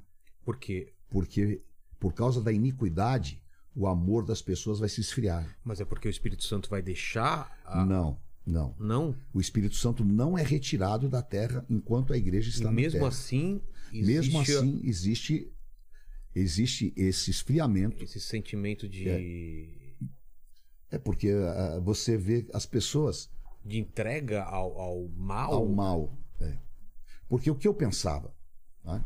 assim, caramba, com essa pandemia e tudo mais, as pessoas vão mudar. Eu pensei isso também. Nossa, vai todo mundo se ajudar É. Putz, e é. vão sair um, um povo muito melhor. É, as pessoas vão ser compreensivas, É. as pessoas vão, sabe, atender o próximo. Eu tinha expectativa, Eu confesso pra você que Eu isso também. realmente eu pensei. Eu que ser- achei que ia ser um tapa na cara, assim, todo mundo É, acordar. Tipo assim, sabe, um chacoalhão e as Mas pessoas acho que saiu acordarem. pior, né? Mas, pô, incrível. Parece que saiu pior. É. Incrível como as pessoas são odiosas. Incrível como as pessoas perderam realmente aquele amor ao próximo. Eu, eu, eu fico pensando tá, como é que era a sociedade antigamente, na época dos meus avós, dos meus pais, como as pessoas se tratavam. Então, hoje é um individualismo, é um egoísmo, é uma coisa assim que você olha, você se assusta. E você, é a gente que tem criança, eu tenho meus netos. É, Eu fico assustador. pensando, meu, que O mundo que, que é que esse? eles vão, eu vou É. enfrentar. Eu também fico É. com essa. Então, na, na verdade, hoje a gente está vivendo isso aí, o princípio das dores. Então, eu não sei quantas semanas vão se cumprir, né? Isso aí é, é um estudo bem escatológico das semanas de Daniel, mas eu tenho o entendimento de que a, a tribulação só vai acontecer depois do arrebatamento da igreja. Primeiro, então, tem a, a igreja sendo É. retirada e depois acontece a Depois arrebatamento. é. né? Porque tem várias, várias interpretações. Tem várias interpretações, né? E tem várias linhas escatológicas que acham que a igreja vai passar pela tribulação, né? E são os é, pós-milenistas e tem os pré-milenistas. Então, eu, pa- particularmente, eu entendo que Deus não iria permitir que a igreja ficasse na tribulação debaixo de um reino do anticristo e do domínio da besta. Entendi. É isso, Lene. É isso. Obrigado, apóstolo. Obrigado demais. E a gente sempre termina o papo aqui fazendo três perguntas para todos os convidados. Contigo não vai ser diferente. Tá. É, a gente tá falando da sua carreira, da sua história de vida e olhando para trás, Estevam, qual foi o momento mais difícil da sua vida? Que a sua vida é diferente dos outros convidados porque a, a carreira e a vida estão entrelaçadas. É. Então, da sua carreira ou da sua vida? Bom, o momento mais difícil da minha vida foi a partida do meu filho. Foi quando? está fazendo agora, vai fazer dia 28 de dezembro, seis anos. né? Ele ficou em coma sete anos. Sete anos. Sete anos. Sete anos que foram muito difíceis para nós, mas que também foi um tempo assim que Deus permitiu que nós convivêssemos com ele. E, e a partida dele foi somente assim, tendo a força no Espírito, o Espírito Santo, para poder fazer com que a gente supere, porque todas as outras coisas Aquela- você supera. É aquela que a gente falando, conversando, não, não dá pra entender, né? Não, É, é- não é a ordem natural das não é coisas. ordem natural. É, é uma coisa assim. E, e no meu caso, o, o meu filho, eu preparei ele para ser meu sucessor. Ele trabalhava comigo desde os nove anos de idade. Só para você ter uma ideia, eu não sabia uma senha minha Tudo. de banco, de celular, de tudo. Tudo. Eu, eu viajava, eu falava, Tid, qual é a senha desse cartão? Né? Aí ele me dava. Então foi assim, realmente, sabe, tipo, arrancou um, um pedaço. Foi um momento muito difícil, muito mesmo. Não consigo imaginar, É. não consigo. A segunda pergunta tem a ver com, com, com a nossa morte. Um dia a gente vai morrer, mas esse vídeo vai ficar pra sempre aqui na internet. O pessoal pode voltar aqui querendo saber quais seriam suas últimas palavras, seu epitáfio. Meu epitáfio. Jesus, estou chegando. É nós. É nós. E a terceira pergunta, você tem uma dúvida. Como cristão, é, eu imagino que você, você se faz ainda muitas perguntas, tem muitas dúvidas. Divide um desses questionamentos com a gente. Caramba, isso é difícil, hein? É. que os meus questionamentos são muito complicados para É, falar não, pô, melhor ainda, divide um desses. É. Eu, por exemplo, um questionamento que eu até perguntei esses dias aí se Lúcifer se arrependesse de verdade e chegasse pra Deus e falasse: Eu tô arrependido, será que era aceito o perdão dele? É uma dúvida que eu tenho. É, é uma dúvida. Eu, eu também tenho. É que eu tenho algumas dúvidas que talvez vá confundir a cabeça das pessoas, tá? É, mas eu tenho uma dúvida hum, que ela realmente. Em relação. A Bíblia fala que um dos discípulos era o filho da perdição. Tá? A minha dúvida é mais ou menos aquilo que você falou. Se Judas, eu acredito que para Judas foi dado muitas oportunidades para que ele não traísse. Exato. A minha dúvida é se ele pegasse aquelas moedas, devolvesse para os caras e fosse até Jesus pedir perdão, E aí? como é que teria terminado a história, né? Seria perdoado? Com Seria- certeza. com Mas e certeza, aí? é. Alguém teria que fazer o papel dele? Alguém teria que fazer o papel dele, porque um já estava Tava é, determinado que um seria o traidor. Realmente, é uma pergunta aí, hein? É. O que, que você acha, Lene? É, eu acho que é o curioso, né? Tem, eu acho que nos livros apócrifos tem um, não sei se é no livro de Enoque, eu vi um comentário que fala que era necessário que que, que, que, que Judas traísse, né? Que fazia parte da história. Então, mas aí a Porque gente tem umas linhas teológicas que falam que o Judas era predestinado. Então, mas aí a gente quebra a linha Aí do livre-arbítrio. Exatamente. Ele tinha que ter a possibilidade de não fazer. É. Porque se ele não tivesse essa possibilidade, ele não tem culpa nenhuma É. e ele foi obrigado a fazer. É. Eu não acredito nisso. Eu acho que ele tinha livre-arbítrio. E, não- e eu acho que no, no íntimo dele bateu alguma hora. É, aquele negócio. E aí? Vou mesmo. Vou- é. E, e e ele conhecia Jesus, né? É, cara? exatamente, Pô, cara. Você anda com o cara, você sabe. Você sabe o peso daquilo. É, e você sabe o quanto que Jesus era amor, É. quantas coisas que ele perdoou, as coisas que ele fez. né? E aí, de repente, você. O que, que Tá aconteceu, né? aconteceu. Qual foi o momento que ele tomou essa decisão? É. Não dá pra entender, né? Se tivesse um divã para colocar ele. É, exatamente. Vamos chamar agora Judas. Judas, senta aí, conta Senta pra aí, gente Judas. aí. Obrigado demais pelo Imagina. papo. Obrigado, Lene. Obrigado, Mandíbula, que fez uma participação especial hoje aqui. Tamo junto. Não é? Saudade de você. Saudade de você que esteve aqui. Obrigado. Tenha um obrigado, bom final de Vilela. semana. Eu também. É, e eu sempre faço isso com o pastor e contigo não vai ser diferente, né? Vamos terminar aqui. É... Apóstolo Hernandes, se você tem aquela câmera. Tem muita gente que está passando dificuldade, que perdeu um ente querido, que deve estar numa, numa. Pode estar num momento aqui que a tua palavra pode chegar no coração dela. Então, fica à vontade para falar com essa pessoa que está na casa dela, passando por um momento difícil e já agradecendo todo mundo aqui. Eu queria falar com você algo muito, muito sério e profundo que Jesus falou. Estou convosco todos os dias até a consumação dos séculos. Nunca imagine ou pense que você está sozinho. Sempre, sempre há uma presença de Jesus ao teu lado. E se você abrir o teu coração, ele vai entrar. E as dores que você tem, E os sofrimentos que você passa, ele passou na cruz, ele sente, ele sabe.